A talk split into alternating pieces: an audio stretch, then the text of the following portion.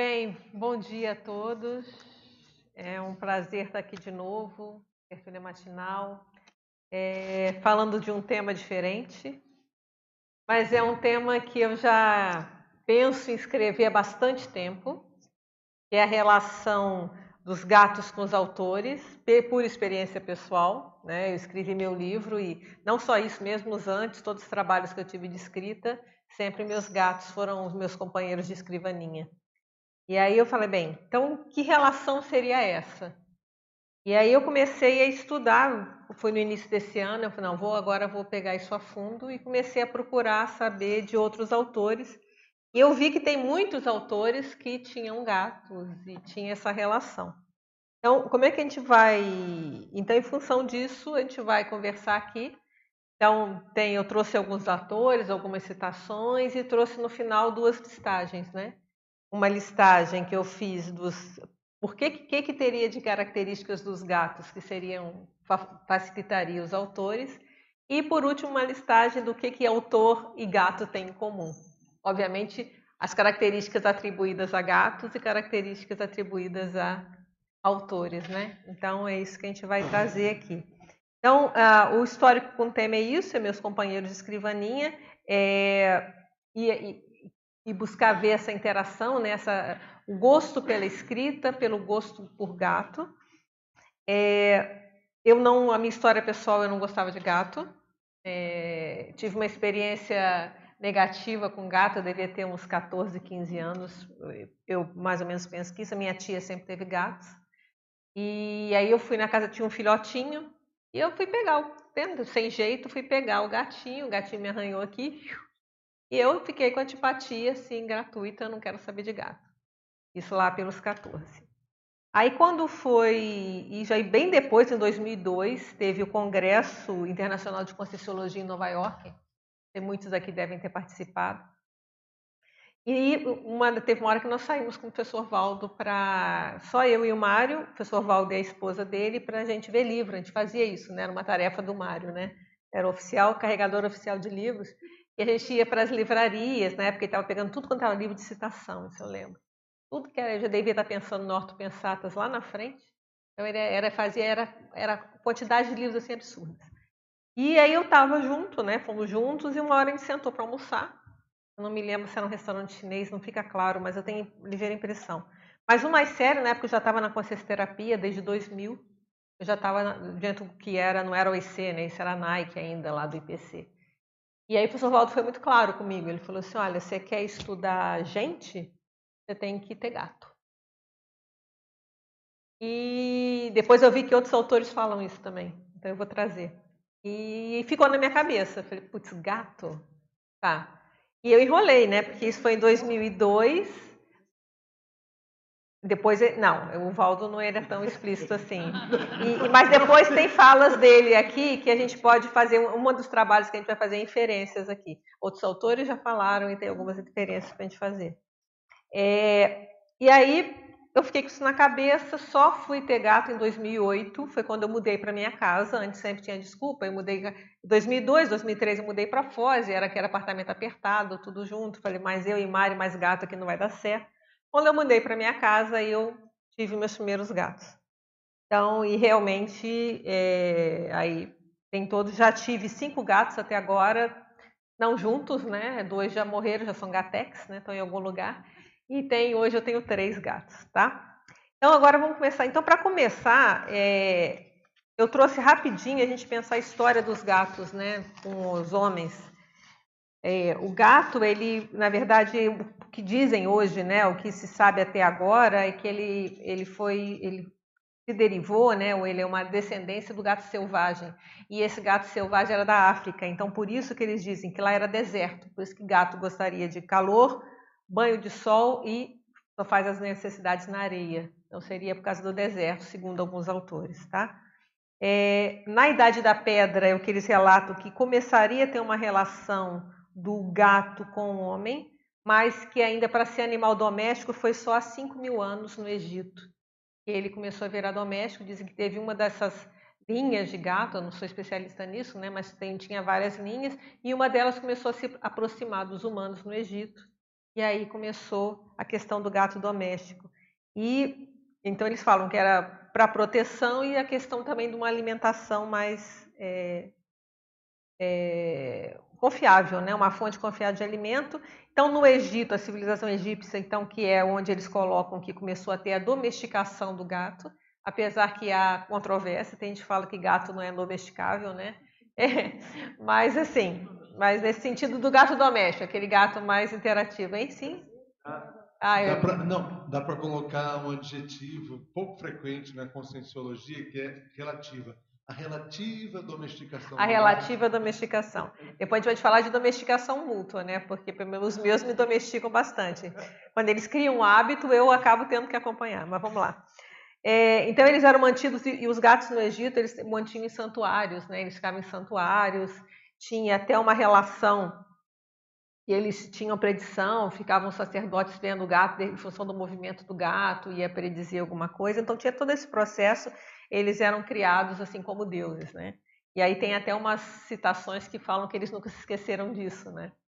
Então, porque eles ficam, né? Então tem uma citação, não lembro o autor agora, que fala isso. É, eram mumificados, então, e eram mumificados junto com os ratos para ter o alimento, né? Que eles faziam isso no Egito. E aí tinha, eles encontraram mais de 300 mil gatos preservados, mumificados numa dessas escavações aí.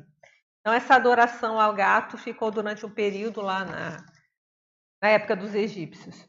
É, aí só em 1100 antes de Cristo, antes da era comum, né, que começou os gatos a se espalharem, que foram os fenícios. Eles começaram a roubar gato, porque começou a ter essa função do gato de caçar rato, né, e doméstico também. E aí os fenícios começaram a pegar os gatos e fazer contrabando. E isso era uma atividade perigosa porque era, tinham várias leis no Egito para proteger os gatos, não podia matar, a pessoa morria né, se ela matasse um gato e não podia contrabandear. Até que eles mandavam exércitos atrás dos fenícios para tentar recuperar os gatos. E, e ele, mas eles faziam isso. Aí um caso interessante é que aí em 900 antes da Era Comum, um dos portos, portos que os fenícios passavam era na Cornuária. Então achei assim meio interessante só para dado assim, né? Para a gente ficar registrado. Então eram dois lugares, era na Gália, na França, que eles faziam umas rotas comerciais e eles começavam a roubar os gatos e espalhar. E foi assim os gatos foram se espalhando, né? Então, é, há mil anos atrás, então, eles já estavam na Ásia, no Japão, e começou a espalhar gatos para todo quanto é lugar. Aí teve o período negro dos gatos, que é a Idade Média, por causa da Inquisição. Então, a gente entende que até hoje né, tem muita maldade com gato. É, eu tive há pouco tempo em Belo Horizonte dando um curso e tinha uma das alunas que ela era de uma dessas associações assim de cuidados com os animais e principalmente com gatos. E ela contou umas atrocidades que eu não vou nem falar aqui, que enquanto chegavam gatos lá, totalmente um processo de atrocidade grande.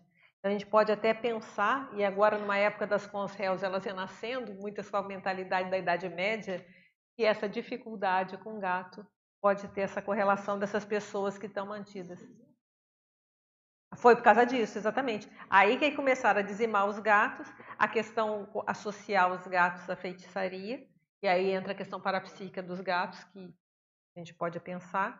Mas então ligar a feitiçaria, é, às vezes só o fato de você ter gato já era o suficiente para ser condenado à fogueira, e queimava o gato e o, a feiticeira. Idade Média, na, na Inquisição, Inquisição, é exatamente, é. E aí, como consequência disso, houve várias doenças, epidemias, porque mataram os gatos, né? E aí, depois, o que a gente tem de relato que eu encontrei, né? Que tinham gatos. No século XV e XVI, ali, o Leonardo da Vinci tinha gato. É, Nostradamus tinha gato, mas aí é motivos óbvios. É, né? Tinha gatos também. E aí, só no século XVII, segundo o que eu vi aqui nos livros, que os gatos começaram a recuperar essa questão de ser companheiros e viraram até moda. Então, no século XVII, muitos escritores, aí, entra aí começa a entrar o nosso tema, muitos escritores, principalmente na França e Inglaterra, começaram a ter gatos de estimação e escrever suas boas qualidades. E aí virou uma moda, possuir gato era uma moda, principalmente os persas, os de pelo longo. E aí foi, os gatos continuaram a se espalhar, e aí no século XIX, segundo os livros que eu peguei, foi esse aqui, eu estou falando, um é esse aqui, gatos e outro é este aqui. É um livro pequenininho, mas ele é muito bom. Esse é um livro que eu comprei em Portugal há algum tempo. Livro dos gatos. É, em breve eu vou lançar um verbete, vai estar na bibliografia esse povo todo aqui, tá? Ah, então, no século XIX, os gatos habitavam todos os continentes e maiores ilhas do mundo. Só não vai na Antártica, porque ele não é bobo, não vai sentir frio, né? Então, o resto tem gato em tudo quanto é lugar, né?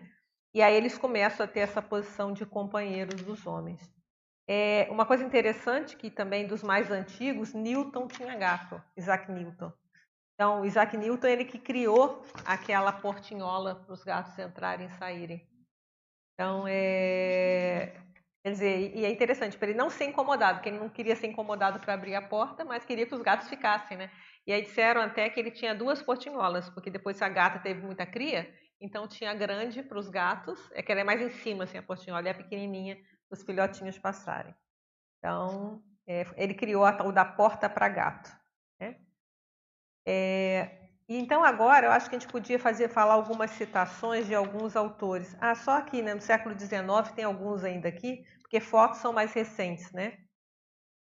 Tem Charles Dickens, que é famoso, né? E que ele contava que a gata o que acontece? Ele era luz de vela ainda, ele ficava escrevendo com a gata ali. De vez em quando a gata, quando queria atenção, ela fungava na vela para apagar. Então, é bem típico, né? É... O autor também da Cabana de Pai Tomás, ele fala que o gato sentava no ombro dele para ele escrever. É... O Alexandre Dumas tem um fato interessante, que é o, romanti... é o romancista do Conde Monte Cristo, é, ele, ele, falava que o gato dele tinha uma notável capacidade de perceber a passagem das horas e a hora que ele ia terminar o trabalho dele. Isso, na hora que eu li isso aqui, falei, não sei se é exatamente isso, porque não está muito claro, só tem essa citação de menos de um parágrafo, né? Falando que ele, ele era a passagem das horas, era capaz de predizer o momento em que daria por terminada a sua jornada de trabalho, mesmo quando o dono escrevia até tarde. Então, esse é um dado que está mal, não tenho, eu não procurei mais informações, não achei, mas eu tenho uma inferência da minha é, experiência pessoal, né? Não é todos os gatos, eu já tive vários, mas um gato um que já dessomou, que era o Merlin, o nome também ajudava, né? Que era parapsíquico. Ele era impressionante. Ele quando ele eu tô lá estava escrevendo, eu sempre escrevi com, e os quatro gatos ficavam dentro do, na época eu tinha quatro. Os quatro ficavam o tempo todo quando eu estou escrevendo. E, e, eles assim, eles podem estar em qualquer lugar, eles vinham e ficavam ali. E o interessante é que o Merlin, ele quando eu falava assim, tá, você está escrevendo? Eu falei, não, acabou, vou parar. Ele já começava a espreguiçar assim. Era uma coisa assim, um dado, foi coisa parece doido, né? Mas tudo bem, tá certo, fica o dado lá. E aí quando eu li essa, esse relato do Alexandre Dumas, eu falei, eu não, não dá para saber se era isso, né? Mas que de alguma forma o meu gato predizia, esse principalmente, ele sabia na hora, e era esse que ficava tentando entrar no quarto de Tenetes, e tinha um fato interessante, que, que ele sempre ficava tentando entrar no quarto de Tenepes. E na hora que eu ia para Tenepes, ele já começava também, ele se preparava todo e queria entrar toda vez. Não, ficava do lado de fora. E aí ele começava a miar reclamando. Na hora que instalava o campo da Tenepes, parava o miado. Acho que ele, eu sumia, né? De repente fazia o encapsulamento, ele percebia, ele não me... Aí quando terminava a Tenepes, eu sabia porque ele começou. E quando eu via, ele começava a miar, eu falei, opa, realmente, Parou. Então eram os dados assim que me, faz, me fazem pensar do parapsiquismo dele. Eles tinham um parapsiquismo realmente além da média. Eu vou trazer alguns autores aqui. É, é só eu passar aqui? Ah, é lá, eu posso olhar lá. Lógico, Adriana, lógico. Então, esse autor é do Admirável Mundo Novo, né? Então, os que tiverem alguma cota, eu acho que é interessante que eu, eu só achei são fotos da internet para ver a intimidade, né, com o gato. E eu vou trazer, eu, eu consegui 50, mas eu não, vou, não vai dar para falar todas, obviamente, mas que são de autores que falam com gatos, né? E ele tem, vou pegar uma, essa citação dele para mim é mais importante. Ele tem um, tem um livro dele que é a música, música na noite. Deixa eu pegar o título certo. Música na noite, é isso mesmo. E outros contos. Está aqui. Cadê? Aqui. Música na Noite e Outros Ensaios, Os Sermões dos Gatos. Ele tem um texto, e nesse texto ele fala uma coisa muito interessante também, assim, que tem a ver com aquilo que o Valdo falou para a gente começar a entender. Meu jovem amigo, eu disse, se você quer ser um romancista psicológico e escrever sobre seres humanos, A melhor coisa que você pode fazer é cuidar de um casal de gatos. Depois ele fala: é, bem depois de ter comprado seus gatos, não restará para o aspirante de romancista senão observá-los, vivendo dia após dia, para identificar, aprender e digerir no íntimo as lições sobre a natureza humana que eles ensinam. A gente começa a entender. Aí eu vejo, na minha experiência, eu vejo muitas das, às vezes, de traços, às vezes que ainda resquícios da subcerebralidade, não falar de subcérebro, né? É, nós ainda temos subcérebro, né? Ainda persistem. E é muito desses traços a gente vai ver, porque o gato ele é mais fiel, né? Dizem que ele fica mais fiel à natureza dele de bicho, de felino.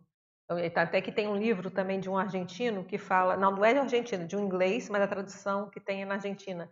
Quer dizer, é o tigre em casa. Ele também tem um livro só falando da questão. Então, uh, eu vejo, tenho, uma, uh, tenho quatro gatos, né? Três agora. Mas uma ele é mais egoísta, que é assim a mesa. Então, se a gente coloca eu lembro uma vez eu comprei três casinhas assim, era meio uma cabaninha assim de meio de papel assim, três. E eu tive, né, não fui tão esperta, eu coloquei uma do lado da outra. Para que ela deitou na porta das três assim, para ninguém entrar. Então, é interessante observar algumas situações assim, então que a gente vê que ela se irrita, eu falo que ela se assediou. Parece que quando ela está quietinha, de repente ela se irrita e vai lá implicar com os outros. Então, tem alguns traços que vale a pena a gente observar que eu entendo talvez o que, que o professor Valdo queria dizer, né? É, então ele, então esse autor falou isso, né? Vamos, ah, preciso posso olhar para lá. É, eu peguei a maioria dos escritores são literatura, tá certo? Então é, não sei se esse aqui fica mais claro para ver, né? Tá melhor, aqui tá mais escuro. É, então independente, né, das histórias, ele escreveu um livro sobre gatos fez romances, poesias, literatura. Ele é até uma pessoa que era considerada bem irracível. Mas olha como é que ele fica meigo com o gatinho no colo. É, essa é Colette, tem até um filme, Colette, recente, né, que era uma defensora dos direitos das mulheres. Ela tinha uma série de, de situações. O marido dela, antes dela separar, ela escrevia, o marido pegava os escritos e assinava. Então, tem o filme, ela também é uma escritora ativista. E tá lá, o interessante é que não está muito claro, né? Aqui. Dá para ver se lá vocês veem melhor. Tá vendo a escrivaninha? Aqui tá melhor. O gato em cima, eu, eu, predile, eu tinha predileção para achar essas fotos que tivessem o gato em cima, né? Tá lá, ó, da escrivaninha. Exatamente como fica, em cima daquilo que você está querendo ler. É, essa também ficou um pouco escura, é a Cora Ronai. Essa é famosa por ser conhecida aí por vários é, com gatos, né? Adriana. Oi, sim, pode falar. Eu fiquei pensando, às vezes, infelizmente, em cima do teclado. Não, sim, não, sim, não, é, é, em cima do teclado. Aí fica aquele bando de palé, exatamente, exatamente. Ela tem duas aqui no, no Globo, mas a gente consegue ver. Tem um que é a Deusa ao Canalha Amarelo, que é o gatinho dela quando morreu, ela fez uma reportagem sobre isso. Né, um artigo, isso vocês conseguem, tá? E o outro é Notícias da Família também que ela escreve também. Então vale a pena dar uma olhada quem tiver interesse, né? Então é outra famosa aí por ter gatos. É, essa é mais antiga, ela ganhou o Prêmio Nobel de Literatura em 2007. Essa eu não tenho nenhuma cota dela. Ah, da Cora Ronay eu tenho do Colette, eu acho que vou falar. Eu acabei não falando aqui, é bom falar. É, primeiro aquele Charles, né? Ele fala o seguinte: a, questão do quando eu me sentir deprimido, tudo que eu tenho que fazer é ver os meus gatos e a minha força volta. Aquela questão da, da questão psicológica. A Colette tem nunca é desperdiçado o tempo que se passa com gatos e o único risco que corremos ao estabelecermos amizade com gato é nos enriquecermos. E a Cora Ronai, ela fala, né? Uh, mas é uma coisa, né? Os dois têm, dos gatos que ela vai contando, né? Os dois têm ótima índole, são de natureza modesta, preferem simples bolinhas de papel aos brinquedos sofisticados que lhes trago. É isso também, quem, quem sabe isso, né? A gente gasta uma nota, às vezes, com brinquedo, não dá a mínima. Então, essa, essa Doris aqui, eu não tenho nenhuma cotação dela, mas eu acho que a foto é tão meiga, né? Ela ali com o gatinho e, e na época da máquina de escrever. Tem o Edgar Allan Poe, que também é poesia, tem fazia muito contos de mistério, né? Poemas, contos, romances policiais, terror. Tem o livro Gato Preto. E ele escrevia, deixa eu achar aqui.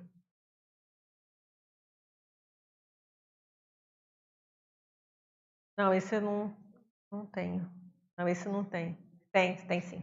É, eu gostaria de escrever algo tão misterioso quanto um gato, quer dizer, ele fazia questão de mistério. Mas vocês ficam à vontade para interromper, para falar, para a gente pensar junto, tá? É, agora esse é famosíssimo também por gato. Oi? Pode, pode perguntar. Pode falando, perguntando, a gente vai conversando junto aqui. Assim, é, vontade de perguntar. Hum. Esse, hum. A preferência por é, ter cachorro não gatos teria um índice de atraso da não, não, não é bobagem. É, eu até, uma coisa que eu ia falar no início, e eu vou falar agora, eu não tenho experiência com cachorro. Tem alguns autores que têm cachorro. Então, eu acho que outra pessoa que tiver interesse pode escrever sobre os escritores e seus cachorros, mas eu não tenho experiência com cachorro. Tá? Agora, pelo que eu tenho visto, tem algumas coisas bem assim, de senso comum, que dono de gato é isso, dono de cachorro é isso. Tem várias pesquisas científicas em relação a isso. E não vê. O que vêem mais, eles veem mais a questão da importância do bicho doméstico, não necessariamente do gato ou cachorro. Então, isso aí eu não colocaria. Tem muita gente que tem. Inclusive, tem pesquisas, se vocês olharem lá no PubMed recentes, que tem a relação do gato, é assim, eles pegam donos de gato e cachorro ao mesmo tempo, e como eles veem o gato e como veem o cachorro. Então, tem muita pesquisa sobre isso já. Então, não dá para generalizar, não. Tá certo? Por exemplo, eu, eu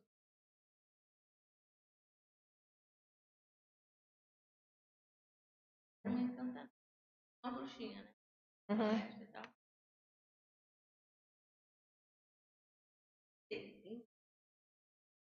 Eu Isso aí não dá. Eu é. não posso ter.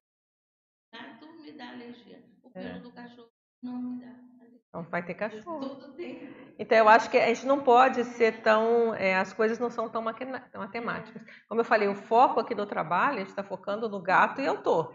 Que, segundo, também não tem nenhuma estatística dessa, mas pelo senso comum e pelo que a gente encontra, parece que autores têm mais gato do que cachorro. Mas tem vários autores com cachorro. Mas eu também não fiz essa pesquisa do outro lado. Então, o foco aqui, até quem gosta dos amantes de cachorro podem fa fazer essa pesquisa, né? Da relação dos autores com seus cachorros. Mas aqui o foco vai ser com gatos, tá?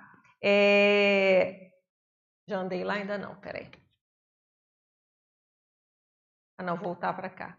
Tá. Então, esse é famoso também, o Velho Mar, ele conseguiu o Nobel de Literatura em 1954. Ele é famoso pela quantidade de gatos ele tinha, e hoje é, tem mais de 60 gatos, se eu não me engano. Ele deixou o testamento, o espólio dele foi para os gatos, então a casa dele é um museu e, e o dinheiro é para manter aqueles gatos lá, tá certo? Também tem muitos gatos. É, outro, é, aí tem, tem, vamos ver se tem uma cota dele, acho que tem também, tem várias dele. É, o que é para a gente pensar. O gato tem uma honestidade emocional absoluta. Os seres humanos, por qualquer razão, conseguem esconder os seus mas o gato não o faz. E tem uma outra que é um gato leva outro. Isso acaba acontecendo, né?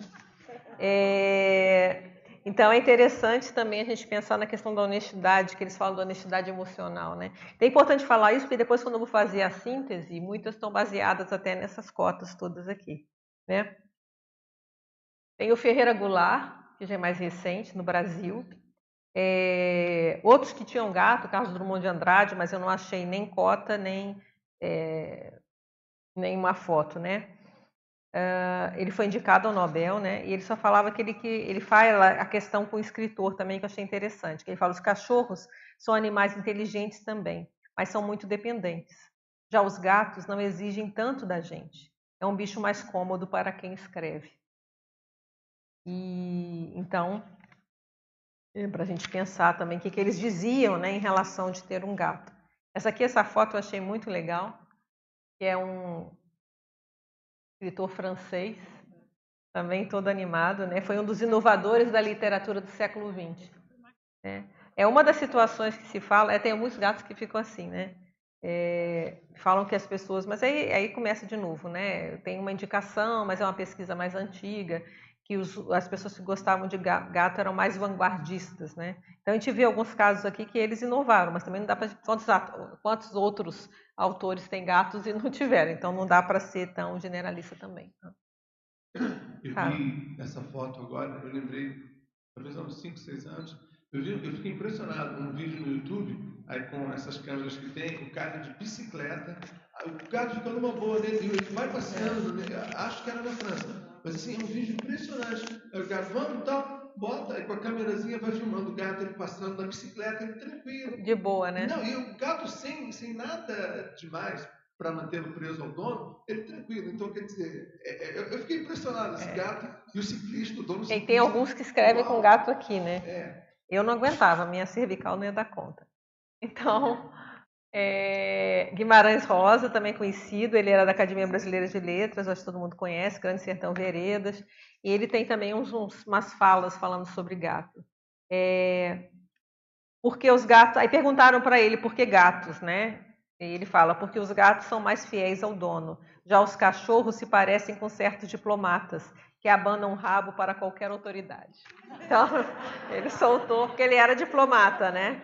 Ele era embaixador também, médico, então. Fica aí. Aí tem a foto lá, não sei se vocês estão conseguindo ver bem. Aqui é, o lado daqui vê melhor. Tem ele mais novo e ele mais velho. Algumas eu coloquei. Você vê que a pessoa tem a gata a vida inteira, né? Ó, mais novinho e mais velhinho. Lá os gatinhos lá, parece o mesmo, mas não é. É, essa para pegar, às vezes também pode ser, né? Também quem não, não sei. Mas aí é demais para me afirmar. É, essa ela dirigiu a revista Cosmopolita, ela ficou famosa é mais, por mais de 30 anos, também era inovadora, e eu gostei do siamês lá na mesa novamente. Ela está na mesa de escrita e o gato lá, todo feliz da vida, em casa, né? Não, é, ele é mais importante. É, é, é o primeiríssimo. E se, se a mesa é tudo igual, né? Parece a minha lá. Tudo igual, impressionante. É, esse aqui, eu também não tenho nenhuma cota dele, mas ele era famoso, inclusive ele era meio recluso, ele tinha na porta da casa dele, ele tinha uma plaquinha dizendo assim, não recebo visitas. Então, mas olha a meiguice dele com gato, eu acho que vale a pena, né? Então ele foi Nobel de Literatura em 1946. Mas você vê como é que se derrete, né? Interessante. É, pode falar. Assim, na adolescência, é. ele tinha uma é, escrita muito profunda, de, de uma reflexão muito, muito profunda a respeito das coisas. Talvez até por isso que ele não gostasse de ser perturbado. Né? Pode ser, é, para poder entrar. A, a, leitura dele é bastante profunda, pelo menos na época que, eu lia. Se eu ler agora, talvez seja diferente. Sim, sim, sim, né? lógico. Né? Mas é interessante você falar isso. É, não, mas a gente pode pensar, porque aí tem que ver como é que a história lê, né? A história fala assim, não, ele não põe lá, não recebo visitas. Agora, se o cara é escritor, era famoso, fica todo mundo batendo na porta dele o tempo todo, como é que ele podia fazer às vezes, né? Então a gente tem, pode ter os atenuantes dele. Vamos lá. Mas aí não sei, aí tem que conversar com ele, né? Esse é famoso também, era membro da Academia Francesa, foi ator, diretor, poeta, escritor, pintor, autor de teatro e escultor. Está ele lá com o gatinho dele. E ele tem também uma cota aqui para a gente falar. Ele fala: Amo gatos porque gosto da minha casa, e pouco a pouco eles se transformam na alma visível dela. Então tem a correlação do gato com a energia, né? Eu lembro do, quando meus dois gatos morreram, foram em épocas diferentes, parecia que faltava uma coisa. Eu chegava em casa, parecia que faltava. Eu falei: caramba, como é que um negócio desse tamanhozinho aqui faz uma diferença? Parece que aquilo, alguma coisa saiu. Então, é interessante a gente observar do processo energético. Né? O professor Valdo falava, mas isso não só para gato, falava para os pets domésticos, que eles eram um antipagulho energético. Também porque eles ficam ali emitindo, lógico, um animal doméstico positivo, né? ele fica emitindo energia o tempo todo. Então, é um antibagulho. Na minha experiência também dá para perceber. Pode falar? Ele fala depois você. Pera. Pode falar então. Não, para não perder o momento, porque eu já estava não querendo mais falar, eu é. tive duas experiências com gato muito imp impressionantes. Agora você falou da cervical, e aí eu, eu, eu pensei, digo, quem sabe ele não teria melhorado sua cervical? É, aí eu não sei, né? Eu é. estava com um problema hum. é, por muito tempo assim, sentia dores, etc. Aí eu fiquei na casa de uma amiga na, na Argentina, onde ela tinha trocentos gatos, né? E tinha a gatinha de dentro de casa. Eu fui ver televisão, coisa que eu, é raro que eu faça. Ela começou a andar em cima do, do sofá, assim atrás. Aí ela desceu. E foi para ali. Na minha barriga e começou a massagear. Olha, um tempão, eu acho que uns 15 minutos ela ficou e era toda assim, a massagem redonda, como eu faço nos pacientes, entende? Então você sabe que tinha técnica, bichinha. É. Ela, Instintivo ou não? Entende? Nunca mais. Até hoje, isso faz mais ou menos 10 anos, nunca mais tive problema nenhum de ventre. A questão do gato com a doação de energia, aí entra nessa hipótese da questão do campo, né?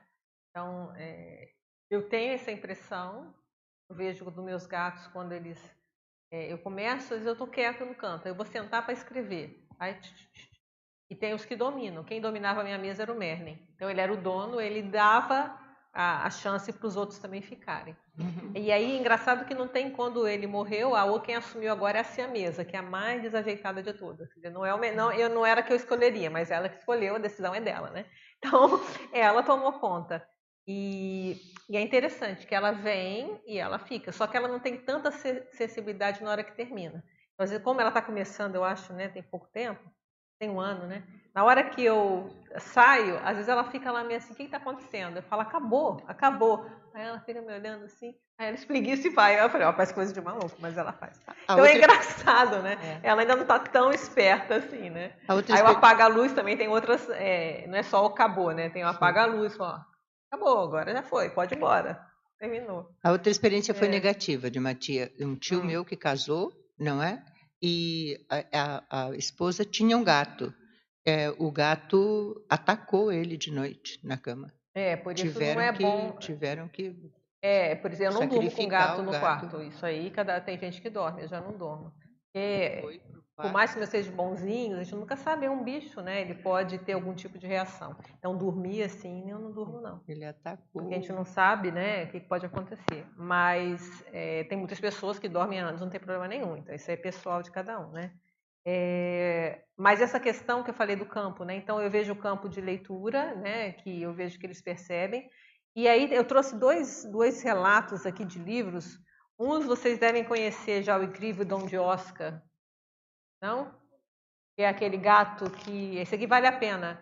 Que é o Oscar, que era a questão do. numa clínica de dessoma, né?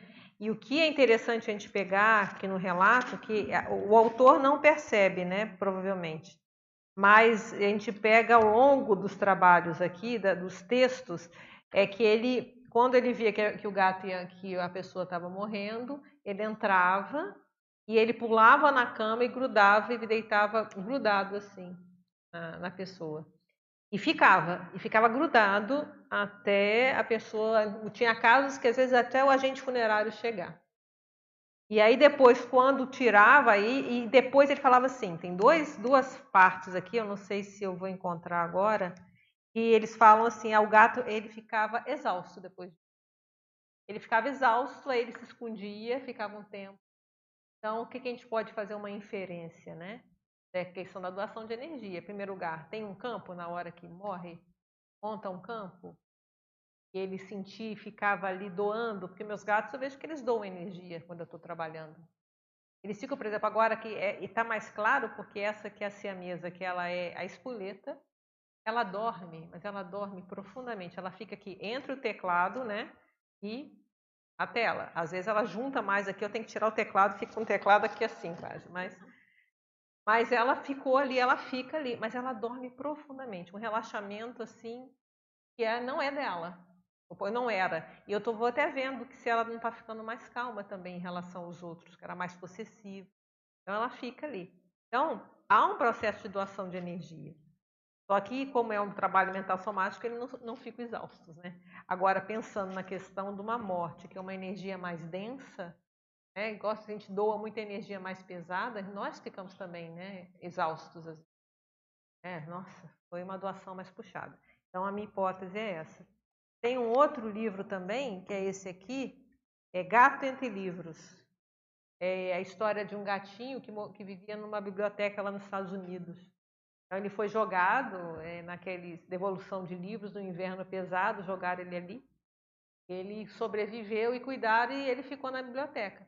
E um dos relatos que falam é a mesma coisa. E, o que, que ele fazia? Ele tinha a rotina dele, mas ele via aquelas pessoas mais complicadas, ele pulava no colo. Então, as pessoas mais difíceis que chegavam na biblioteca, ele pulava no colo e ficava. Então, alguns enxotavam, outros ele. Mas é aquele persistente, uma característica do gato. Ele, se ele quer uma coisa, ele, ele continua, né?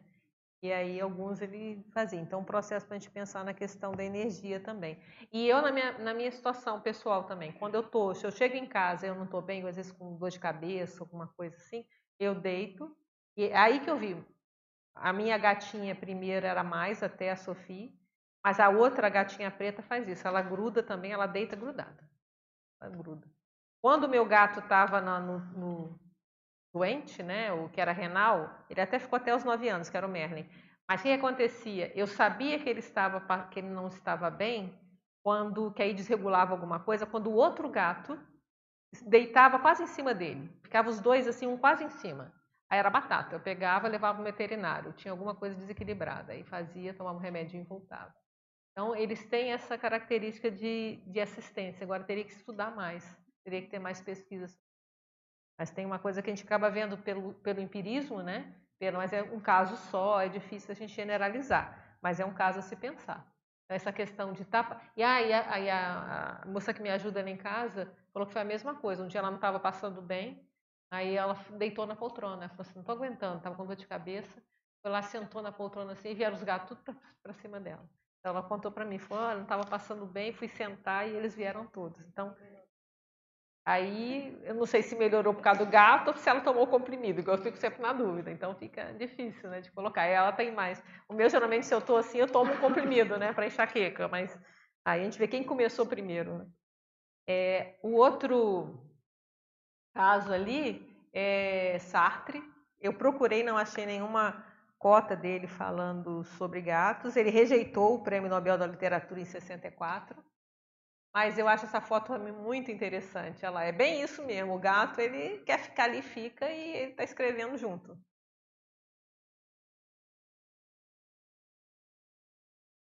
Essa interessante também é Jorge. Opa, o que aconteceu aqui? Andou tudo. Volta. Ué, travou. Tá.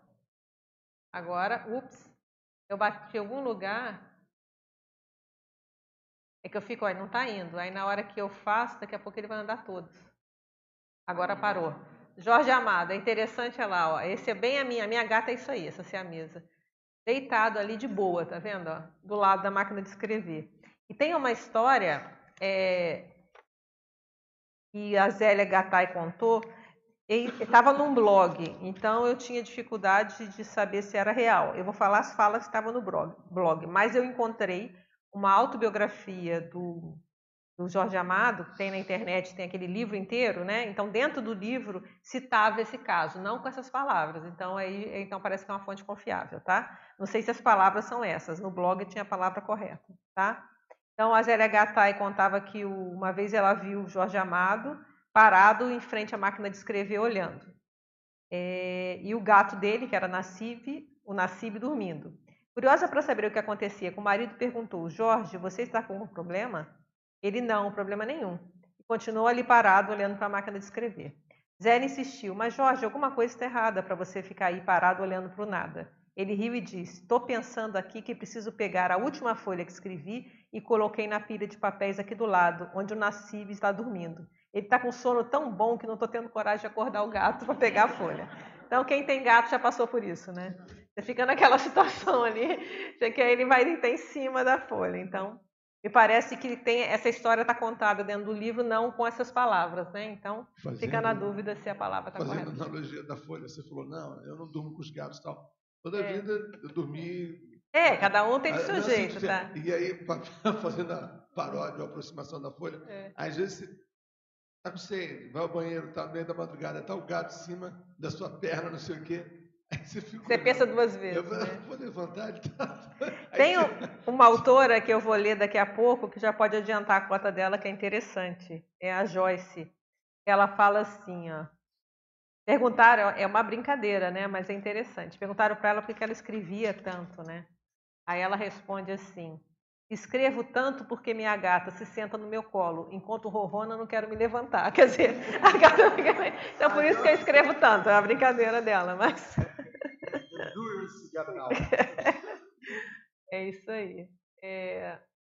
Vamos ver. Tem que apontar para onde será?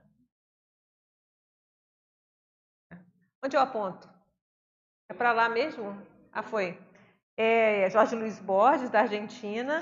Ele também tinha vários gatos. Eu achei essa foto aí. Mais, é mais distante, mas foi a que eu achei. E ele também fala, né?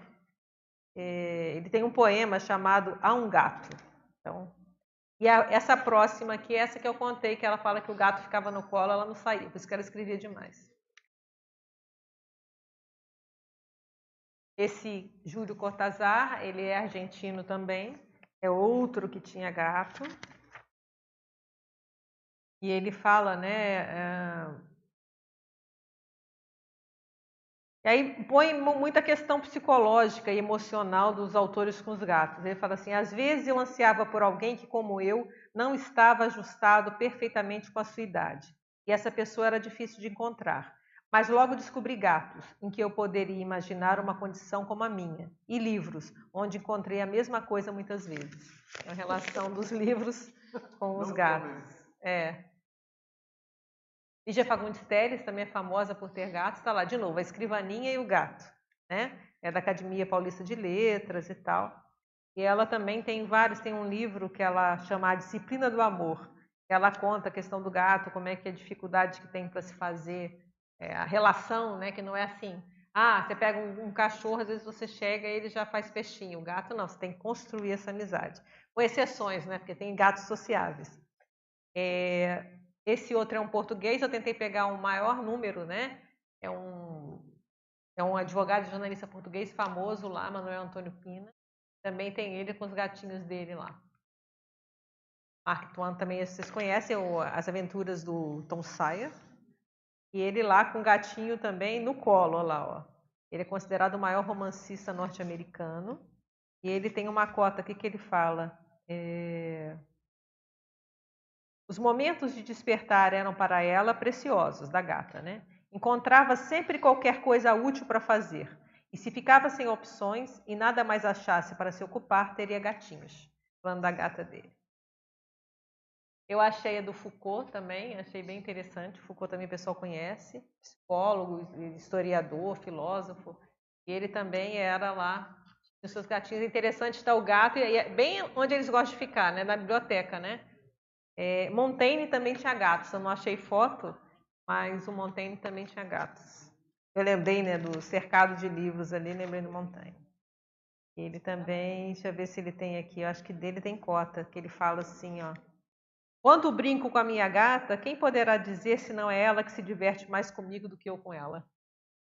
Então, ele era bem, né? Ele retratava bem a realidade, né? Interessante. Pode falar. Vamos lá. Tem uma citação em inglês que eu acho curiosa, tipo assim, é, dogs have masters. Digamos assim, cachorros têm tem mestres, mestres tem líder. Cats have staff. Aí, aí você para um pouco assim, por que está? Aí você fala, ah, lógico, está. Essa é boa essa costa, me arranjasse. Ah, gostei. É, eu já vi eu falando que é, o gato tem. O, o, gato ele não, ele não é muito de grupo e ele se adapta, né? Como eu falei, não sou especialista em gato, estou vendo o que, que eu li.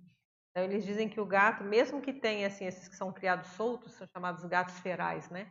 Eles ficam na rua e eles se viram. Tem o manda-chuva, né? Mas eles, eles podem estar todos em volta da comida, mas tem pouca relação entre eles. E que, mas eles se adaptariam ao humano.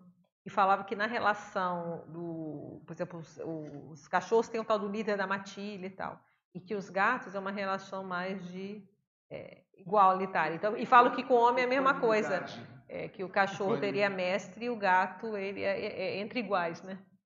Eles estão ali de igual para igual, eles não se colocam como. Eles fazem o que eles querem, você chama, eles vêm conexão com vontade. Então, tem até uma cota que era de outra pessoa, eu não peguei, que eu peguei só de autores, né? Que falava assim: o gato, quando você chama, ele vem. O, o, o cachorro. cachorro. O gato, ele anota o recado e vem quando ele tiver com vontade. É. Eu, então, eu, eu ia contar uma, uma história. Pode falar. Né, no iníciozinho. Eu, eu, não sei se eu anotei corretamente. O que, que Paulo falou para você? Você quer estudar gente? Era isso? Eu não, eu não lembro exatamente as palavras. Mas, algum, é, mas era alguma coisa, porque eu estava na consciência terapia e ele falou: se você, já que você quer estar tá estudando gente, quer entender, ou ciência, né? Uhum. É, Estuda gato, tenha, tenha gato em casa. Gato, Era nesse tem, sentido. As palavras gato. eu não anotei, então eu perdi as palavras corretas. Era esse sentido, o sentido é esse. Quer estudar, é, mexer. O que a gente faz com a sociologia não é isso? Estudar consciência? Sim. Então, tenha gato. E, e, Foi a orientação que ele me deu lá em 2002. E, e em 2002, então, mais ou menos. É, em 2008 anos, que eu fui ter os gatos. Em 2012, mais ou menos, né, a gente ainda não tinha nenhum gato em casa, mas Aí o Valdo, aqui no iníciozinho da, da casa dele, descendo para o holociclo, a ex-companheira estava descendo com ele é. e falou assim, olha, vocês têm algum animal em casa? Aí ela falou assim, não, a gente estava sem nenhum sei, animal. Sei. Eu queria, mas há algum tempo é. você tem que conciliar. Com... Ele falou assim, olha, eu vou dar um gato para vocês e, e, vai fazer muito bem para o Jarbas. Carinho, né? Lógico, ela sempre teve comigo. É, assim, aí ela baixou um pouco a guarda, eu pedi para a gente ter algum animal em casa uhum. já há alguns anos. E aí, aí mas era o Mr. Vieira falando, né? Aí veio. Tem, tem todo aí, Mas o engraçado o argumento. O argumento de poder. Vai ajudar os Jarbas. Aí veio, né? Era o ex-Freud, eu não conseguia chamar o gato. É Titã, né? Então, tipo, desde 23 de dezembro. Ah, era o Freud? Era o Freud, que está comigo até hoje, o gatão peludão. O Opa! Aí, também é Freud. Agora em dezembro, ele chegou mais ou menos com 7. Em dezembro do ano passado, ele já está com 13. Mas ele está bem, tá bem, pula, tá, tá bem, que bom. É, é, quem muitas vezes fica, agora estou mais, mais organizado, ele vem, fica perto. É... Quando eu estou escrevendo, quando eu estou. Quando você está escrevendo, ele e, gruda lá. E era esse também que ficava em cima da, da minha coxa tal, dormindo, pesadão, que ele é grandão. É, aí você fica preso lá, né? Interessante. É, muito bom. Como é que eu faço para abrir lá? Nise da Silveira. Essa é famosa, né? Ela tem até um livro, é, Gatos, Emoção de Lidar. Eu comprei esse livro tem anos. Já pensando que um dia eu ia escrever sobre isso. Então tem vários, tem até a foto dela aqui, eu acho que é essa que eu pus lá, né? Ela fazendo carinho na gatinha. Tem várias, tem uma que é, tem na mesa também, mas essa eu devia ter escaneado, mas não escaneei.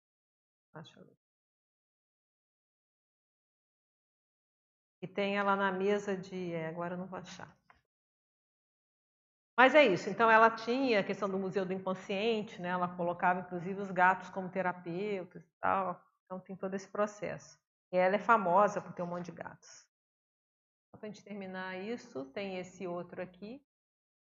Ele também é, era o maior escritor satírico da contracultura e tal. Também todos, alguns aí tem, são até questionáveis, tá? Mas eu peguei mais pelo foco do gato.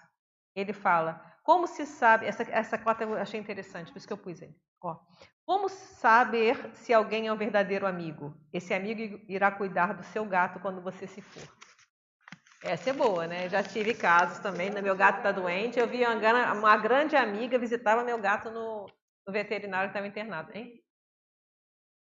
Ah, tá. É... Como saber se alguém é um verdadeiro amigo? Esse amigo irá cuidar do seu gato quando você se for. Então, eu achei bem interessante, né? Fala é que você só vai ter o, o tira-temer post-mortem. Pois é, não, mas a gente vai ver, não, mas a gente pode ver. Você vai reconhecer Não, mas tem outras situações. Às vezes o gato está doente, você tem que viajar, e aí você tem amigos que vão Como lá e dão citou. conta. É, já tive isso, eu posso falar. Isso. Posso falar de cadeira. E eu consegui isso na última hora, a Cida Nicolau me mandou, já tinha, já estava anunciando já a, aqui o processo, eu tinha procurado na internet, não achei nada. E aí a Cida me manda, eu falei, atualiza os slides que tem uma quente agora. Essa do professor Valda, não sei que gato é esse, qual deles é o nome, que não é a Cristo, a Cristo era famosa. A Cristo é do cá é a Cristo, a branquinha, né? Esse outro eu não sei. Olha, é, Você pode saber. Esse aí tá me lembrando alguém. É, será que é o seu? O Freud? Se você fez com um gato grandão, é. Tá Ó, oh, tá vendo? Então, aí, ó. Vou te mandar essa foto. É o Titã, eu chamo Titã. Né? É o Titã, é o ex-Freud. Interessante, né? Então, ele dispensa apresentações, todo mundo sabe, né? Que ele também trabalhava Depois que ele mudou para Foz, ele começou a trabalhar com seus gatos na escrivaninha também. Então tá. Então era isso que a gente. Como é que eu faço agora para fechar? Só ele a fecha lá. Tá. Então, para a gente pensar, né, que é interessante. Deixa eu ver se tem aqui outro dado para a gente trazer.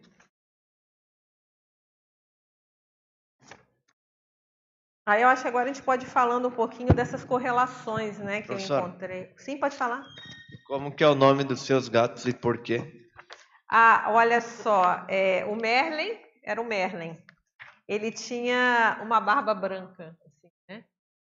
É porque ele tinha uma mancha assim branca aqui na. E ele era mente parapsíquico, eu chamei de Merlin. É, o outro é a Nina, mas é porque, na verdade, é porque eu ia chamar, eu, eu queria um outro nome, mas não colou. E ela, como ela veio desse tamanhozinho, que era assim a mesa, chegou da rua, então eu comecei a chamar ela de pequenininha, pequenininha, pequenininha, pequenininha, e ela vinha. Chamava Nininha, pequenininha, ela vinha. Então eu falei, bem, para ficar Nininha, aí eu pus Nina para ficar, só para oficializar o Nininha, né? E depois é o Romeu, que não é. Aí são os gatos que vieram do professor Valdo para mim, que era o Romeu e a Julieta. Eles que deram o nome, você tem que perguntar para eles. Mas o Romeu continuou Romeu e a Julieta não colou, aí ela virou a pretinha, é a preta. Então é isso. Nada assim especial. Tá? É, agora, antes de continuar aqui, eu queria bater umas palmadas para minha xará, que é aniversário dela. Vamos lá?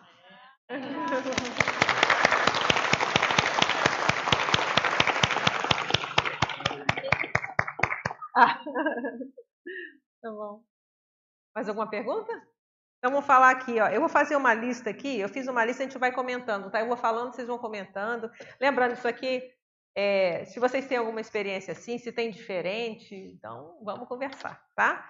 Então, a primeira lista que eu fiz é 11 características atribuídas aos gatos passíveis de torná-lo uma companhia ideal no processo de criação, tá? Como eu falei, isso aqui vai ser publicado depois em um verbete, vai ficar mais fácil vocês terem isso. É, adaptabilidade. Isso, o que, eu fiz então? Como é que eu fui construindo essa lista? Eu peguei nos livros, são vários, eu tenho mais, mas foi alguns que eu selecionei. Peguei algumas características que são atribuídas à questão do gato, tá?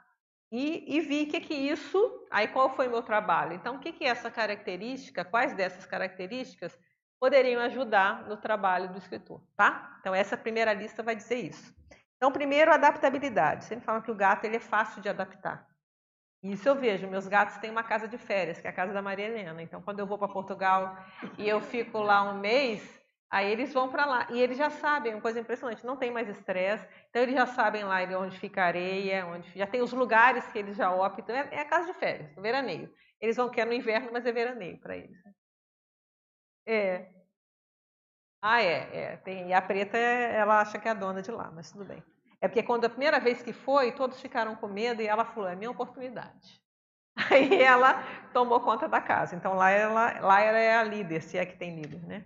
Então é, eles ajustam-se para acompanhar a rotina do autor que manter-se sentado por horas, rendido a leitura, reflexão e redação. É porque o autor ele fica, né? A, a, são muitas horas sentado e olhando para uma tela, e o gato se adapta perfeitamente a essa rotina, fica lá de boa. Até gosta, né? Parece gostar.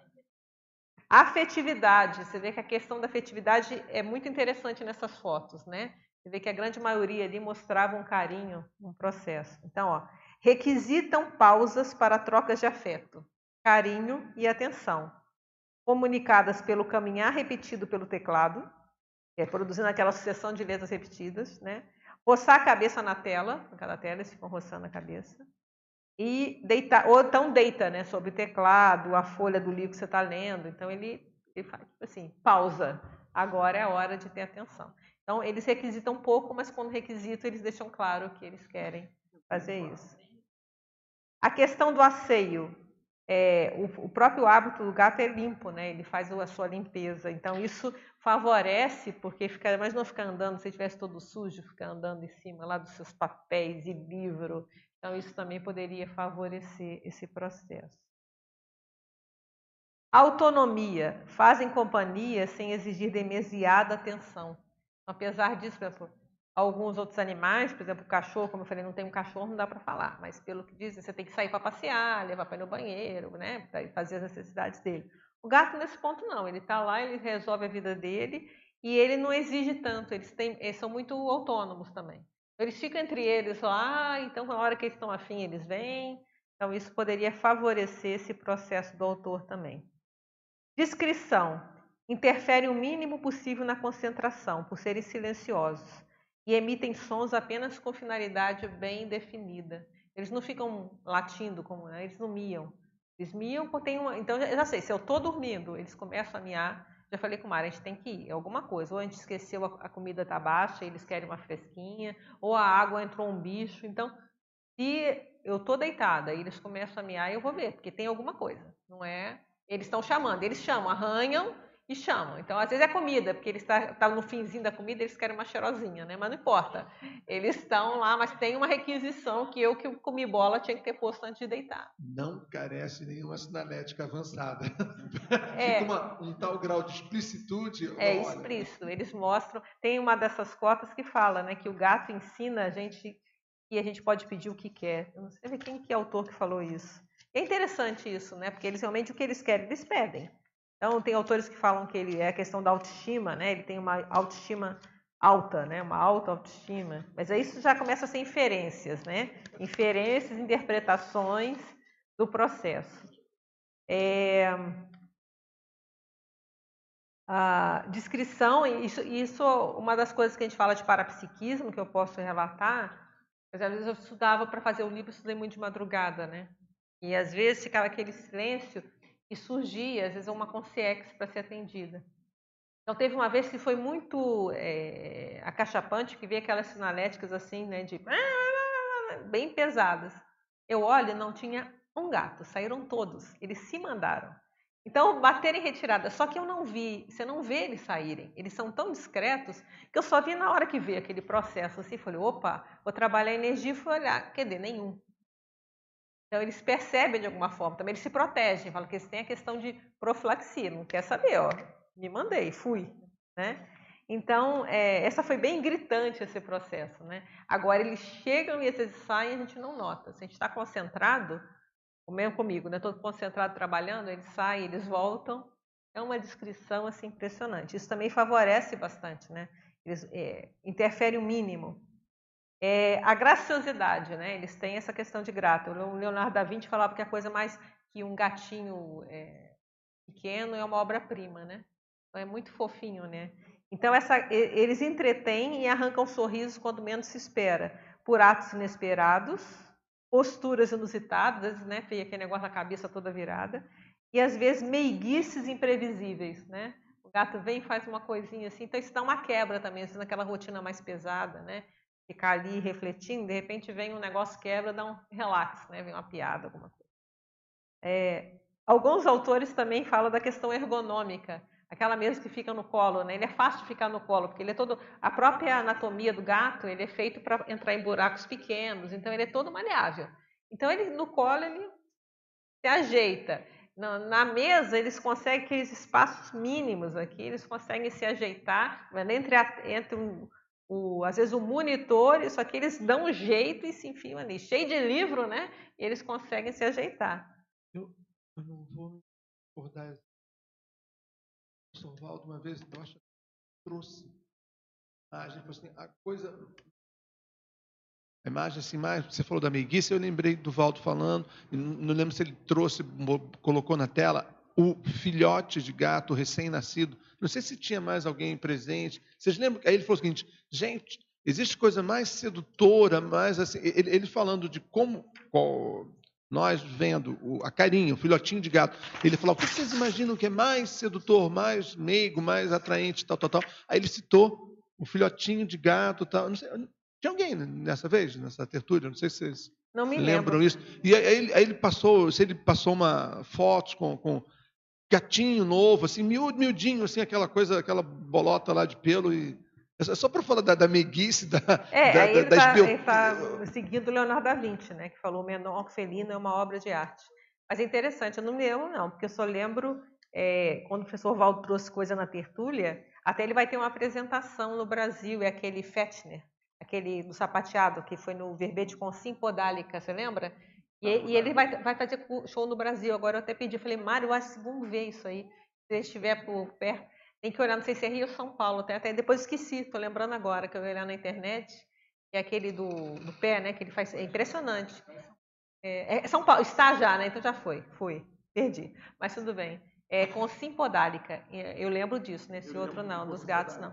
Agora, o que a Cora Ronay falou numa entrevista, até na Fátima Bernardes, que é interessante, que ainda há muito preconceito contra gato, né? Eu acho que também é importante a gente falar isso. Então, ranços lá da Idade Média ainda persistem, né? Então, ainda há muita maldade com gato. Então, é importante gente colocar. Tanto é que na frase enfática do verbete que eu vou construir, a gente coloca isso, né? Constatação das produções intelectuais relacionadas à interação grafofilia e gatofilia ensina sobre a mutualidade assistencial possível entre humanos e subhumanos.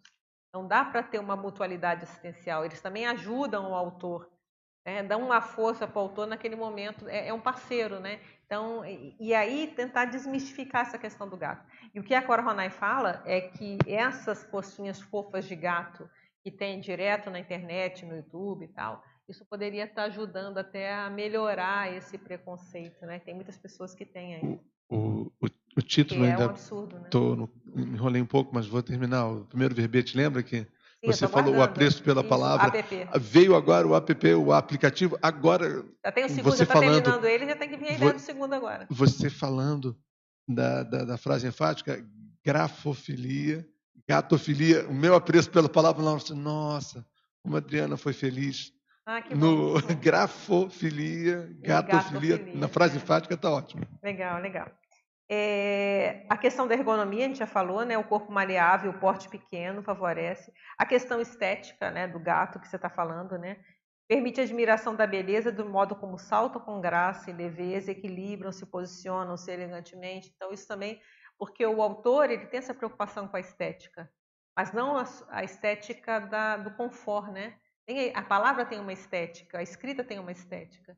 Então, o gato ele também tem essa questão da estética, né? Então isso poderia ser uma relação que essa tentar entender essa filia, né, por gato de escritores.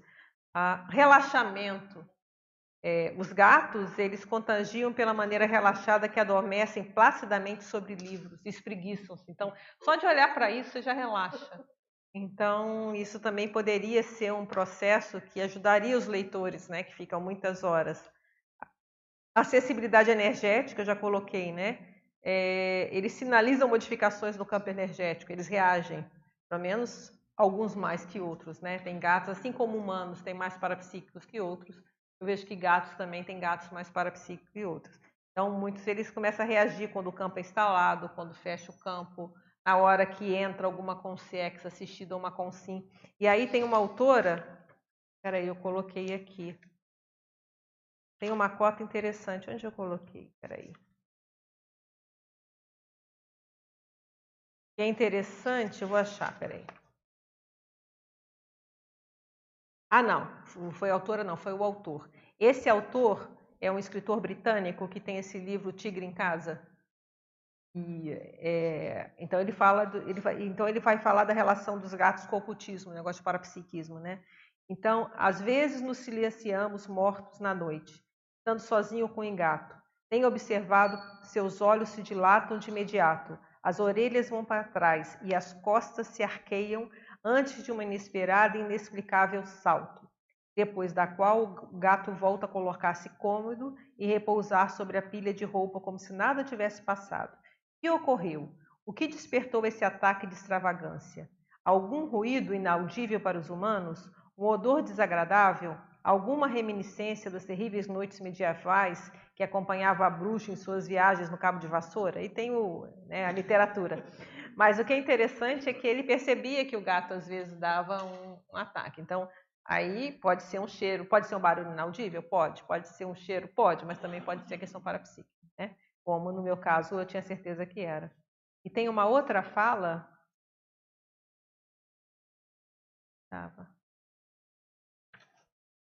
Que ela falava exatamente isso também, a autora, do processo de dos gatos que eles eles é, que dava medo, né, na hora que ela via que o gato ficava olhando um local que ela não via, que ela não enxergava, e ficava encarando. e que isso causava uma aflição. Eu não achei exatamente aqui agora, mas depois eu encontro, tá?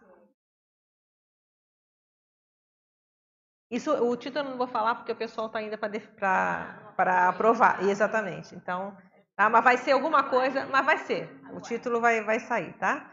É, se, pode ajustar o título, mas o verbete está pronto, tá?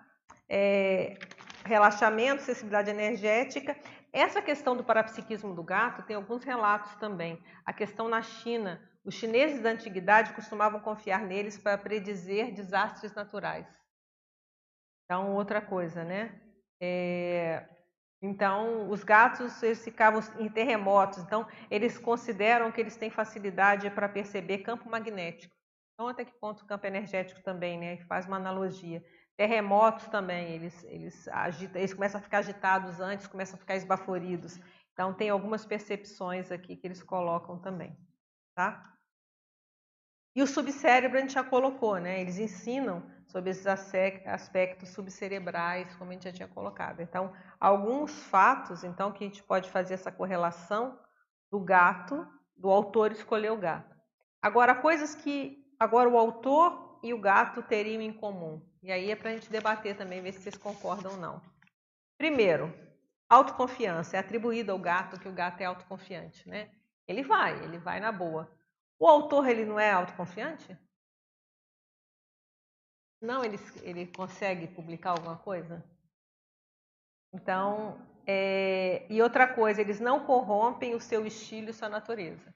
Então, o gato, o que geralmente se coloca, é que ele mantém essas, esses, esses, essas características lá desde do felino. Ele não se corrompeu, ele mantém esses instintos mesmo do gato doméstico, né? Então a gente, então ele não se corrompeu a sua natureza, tanto é que você vê aquela natureza de bicho ali. Até alguns falam, é como se você olhasse da janela, ter um gato é você olhar na janela a, a natureza selvagem, né? Agora que você falou, o autor tem, ele é autoconfiante na hora, eu lembrei particularmente no contexto da conscienciologia, confiante, eh, autoconfiante no sentido de ser um pesquisador independente. Você tem que ter independência por exemplo, é, é, elogio, né? Às vezes você fica meio sem graça, mas é para você. Por exemplo, o tema agora, hoje, trazido nessa tertúlia matinal, né, de domingo, eu falei, poxa, que legal, e que ousadia da é Adriana. É ousadia, assim, é, ousadia. é a sua autoconfiança. O autor tem que ter ousadia. E independência. Pegar temas meio. Mas isso que vai fazer a diferença, né? Então, é... óbvio, tem aquele, a gente está falando, tem autores, são autores. É... Escreve, escreve aí qualquer coisa. É diferente. O que a gente está falando é. Você vê aqueles exemplos que a gente deu, autores realmente que fizeram diferença, né? Autossuficiência. Não querem agradar ou ter aprovação a qualquer custo. Quem tem gato sabe disso, né? Ele não, você chama, ele vem contar com vontade, né? Ele não fica tentando agradar. Às vezes chega uma visita em casa, eles se mandam, não querem saber, né? se assustam. Para outras pessoas eles saem, e aí? O que, que eles fazem? Eles fazem uma leitura lá, qual é né? Então, eles não ficam querendo agradar todo mundo. E a gente pode, o autor é a mesma coisa. Se ele quiser agradar, ele não vai ser inovador. E aí até coloco a frase, né? Há livros reconhecidos apenas pelas gerações futuras. Portanto, o autor precisa confiar nos próprios escritos para ousar fazer diferente. A gente vê o caso, é, o próprio Freud, ele, ele acabou conseguindo ter algum renome, já que a gente falou do Freud. Mas logo no início tem aquele filme Freud Além da Alma, ele foi execrado no início. Né? Era exemplar das coisas dele.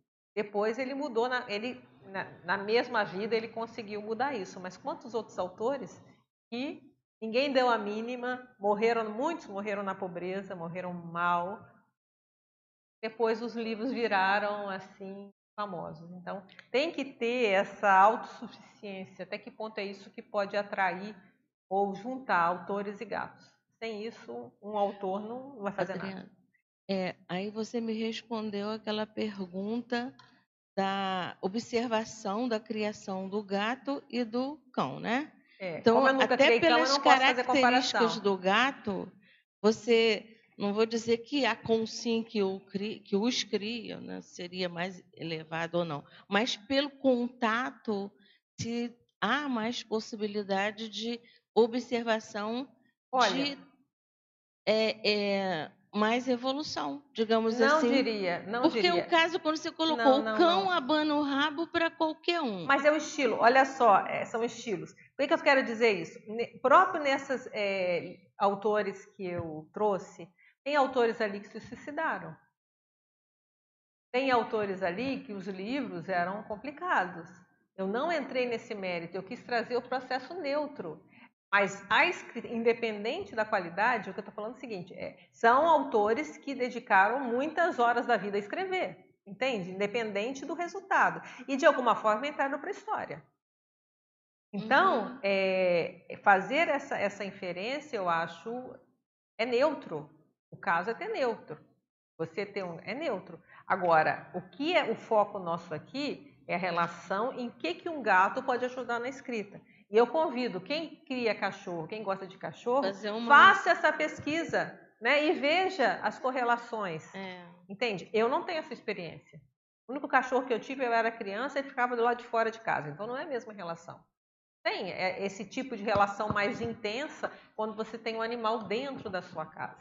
Eu, por exemplo, Entende? agora estão caindo Então não dá para fazer. Eu tenho colegas nossos, inclusive na CCCI, que eu sei que escrevem com o cachorro junto como tem outros autores que façam. Então é interessante ver então qual é a característica do cachorro na escrita. Eu não tenho essa experiência. É interessante que alguém às vezes entre nessa e escreva, entende? Veja essa relação. Uhum. Então eu acho que a gente não pode ser tão é, radical. É, a vida não é a vida não é tão uhum. assim branco e preto. As coisas têm nuances. Então a gente está vendo um aspecto. Então estou vendo aqui o aspecto da minha experiência com gato e outros autores que tiveram com gato. É interessante fazer outras. E como eu falei, dá uma olhada na PubMed, já tem várias pesquisas relacionadas a isso. E algumas dizendo... até chegam à conclusão que é indiferente ser dono de gato ou dono de cachorro, as pessoas são parecidas. Já outros vão dizer que tem aquelas diferenças. Então, isso aí, olha, pesquisa é tudo ano base, tem que ver a, a época que é. Mas sério é ver a experiência. Eu não estou dizendo que seria assim, você está afirmando nem nada disso, mas é um, são pontos para observação, é, Mas eu quero pesquisa, clarear né? isso é, para a gente é. não entrar. Eu acho assim, é. o convívio, Nada o de afirmação. tanto é que é. quando eu vou escrever o verbete gatofilia, é, esse está aprovado, gatofilia, tá, Adriana? O gatofilia está aprovado, então esse também vai escrever. Uma das características que eu coloco da gatofilia, ela é neutra também. Porque uhum. tem aquela pessoa que ela só vai querer conviver ou com cachorro ou com gato e não quer conviver com gente. Isso aí é patológico. A gente vê, tem um verbete até que o professor Valdo fala das evoluções, ele fala é prioritário, ele fala é prioritário o bicho, a planta. Para assistir é prioritário o homem é o bicho, vai fazendo essa, essa correlação. Então, tudo isso tem um aspecto, tanto é que esses autores têm os aspectos negativos. Ele falou que ele não queria conversar com ninguém, dizem que ele não ficava isolado. A gente pode fazer, esse, pode até ter os atenuantes que a gente colocou, às vezes tinha a ver com trabalho e tal. Então, o processo é neutro. Eu questão de fazer isso de caso pensado, né? Copiando o nosso amigo, né? De caso pensado. Para poder mostrar que é neutro o processo. Mas o importante é, se tem, o que, que isso tem de diferente? O que, que isso pode ajudar um ao outro? O que, que um autor que às vezes tem filia para um gato e o gato podem os dois se ajudarem? Porque tem uma, eu não acabei não falando das cotas do professor Valdo, né? Eu citei o professor Valdo e não falei. Então eu vou falar deles antes da gente continuar. Olha só, é... Até a curiosidade natural do gato no holopensene do pesquisador pode contribuir para expandir a capacidade pesquisística da consciência. É para a gente pensar. Então, é... aí tem a ver que eu vou falar da curiosidade do gato, que é o pesquisador também é, é curioso. Então, eu, eu baseado nisso, eu coloquei. E ele fala: o gato, no âmbito da evolução dos princípios conscienciais, é um dos seres humanos ou pré-humanos mais articulados para a autorreflexão. E realmente, ele fica lá, se ele está refletindo, não sei, mas que ele está paradão, tá. E aí tem outra que ele coloca assim, ó. É... Deixa eu ver se eu acho aqui. Esse aqui é do DAC, tá? É, a beleza é, é, a corporificação da verdade relativa de ponta por meio da autopesquisologia. Na evolução do princípio consciencial, o primeiro indício do talento para a pesquisa das verpons no cosmos surgiu com a curiosidade dos gatos. Então, tem algumas aqui que a gente selecionou para a gente pensar. E tem uma que ele fala de cachorro, já que você quer saber de cachorro, tem uma aqui. O gato é o primeiro filósofo. Não existe cachorro filósofo. Quem estuda os pets, estuda a gente e vice-versa. De novo, aquilo que ele foi tentando entender aquela fala dele, né? Em tese, aí ele fala, em tese, o gato é o animal mais evoluído em relação ao cão. Mas até ele, ele falou, em tese. Em tese. Então, como é que a gente pode afirmar? Em tese. Mas aí, tra trazer isso do gato e do cachorro para a pessoa que gosta de gato ou cachorro, uma das coisas assim mais comuns que ele até coloca que quem, por exemplo, quem gosta de gato não pode ter vontade de dominar os outros. Então não quer dizer que todo mundo que tem cachorro quer dominar, certo? Mas o gato, esquece. Se você quiser dominar, esquece. Você não vai dominar, você não vai dominar o gato. O gato ele cria a rotina dele e você entra na rotina dele. A minha gata agora preta, ela entrou na rotina que ela tem que entrar no meu quarto antes de eu dormir e ficar lá um pouquinho. Ela criou essa rotina. Aí o que, que acontece? Ela olha com aquela cara assim, você não consegue dar não, aí ela entra, fica lá um pouquinho, ela vai embora. Entende? Ele criou, ela criou essa rotina, que era a rotina do Merlin. Só que o Merlin ia eventualmente. Ele de vez em quando, eu até falava assim, como ele era doentinho, acho que é quando ele não estava bem, ele forçava a barra. Aí deixava, ele ficava comigo lá com o Mário um tempo, a gente começava a dormir, daqui a pouco ele mesmo pedia, ele miava, pedia para sair, a gente levava ele embora. Agora a preta, ela faz. Ela entra e ela quer ficar lá. E aí não dá, você olha para aquela carinha, não dá para fechar a porta na casa do gato, né? Ela faz aquela cara assim, né? O gatinho do Sherrick, né? Aquela cara assim. Aí você fala, entra. Então ela criou uma rotina e a gente acaba se adaptando à rotina do gato. Mas aí entra a questão afetiva, que eu acho que é interessante, né? A gente vai aprendendo que nas relações é concessão e exigência. Tem coisa que eu não deixo a gata fazer. Aí é, isso aqui eu não vou fazer concessão. Mas outras coisas, por que não pode fazer uma concessão? Então, mas toda relação não é isso? E o gato é meio isso, ele faz isso, né? Ele vai te ensinando, ele tem as exigências deles. E a gente vai negociando. Né? Sim. Olha só, eu estava aqui pensando na questão ah, daquele item anterior que você colocou, que é o gato não é, é ele não, não se corrompe.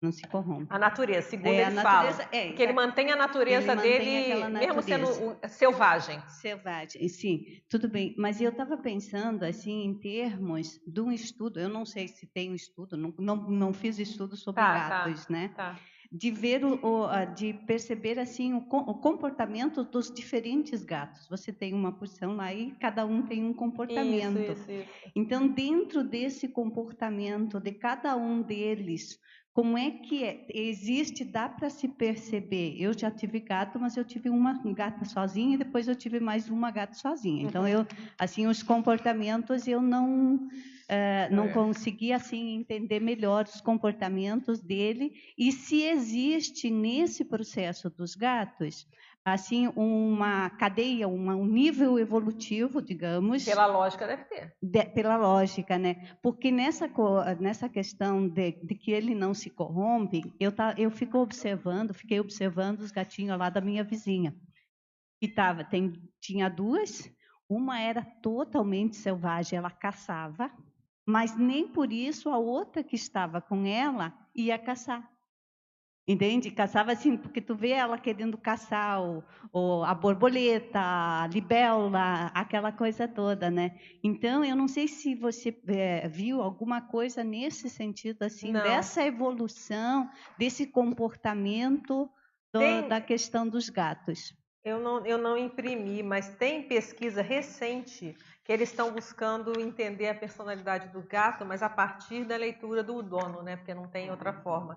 Então, tem, eu não, eu não é, aqui ó, o que eu trouxe os artigos é a influência da personalidade do dono na satisfação do gato. Então, eles estão tentando pesquisar isso. Mas tem uns que eu não imprimi, porque eu não imprimi todos, é, que está buscando entender, mas é uma coisa que está tentando entender ainda, a questão de mudança de personalidade, que é uma das coisas mais difíceis que tem, né? Você vê personalidade em bicho, né? Então, eles estão, é, é, e são artigos lá da questão da medicina veterinária e tal.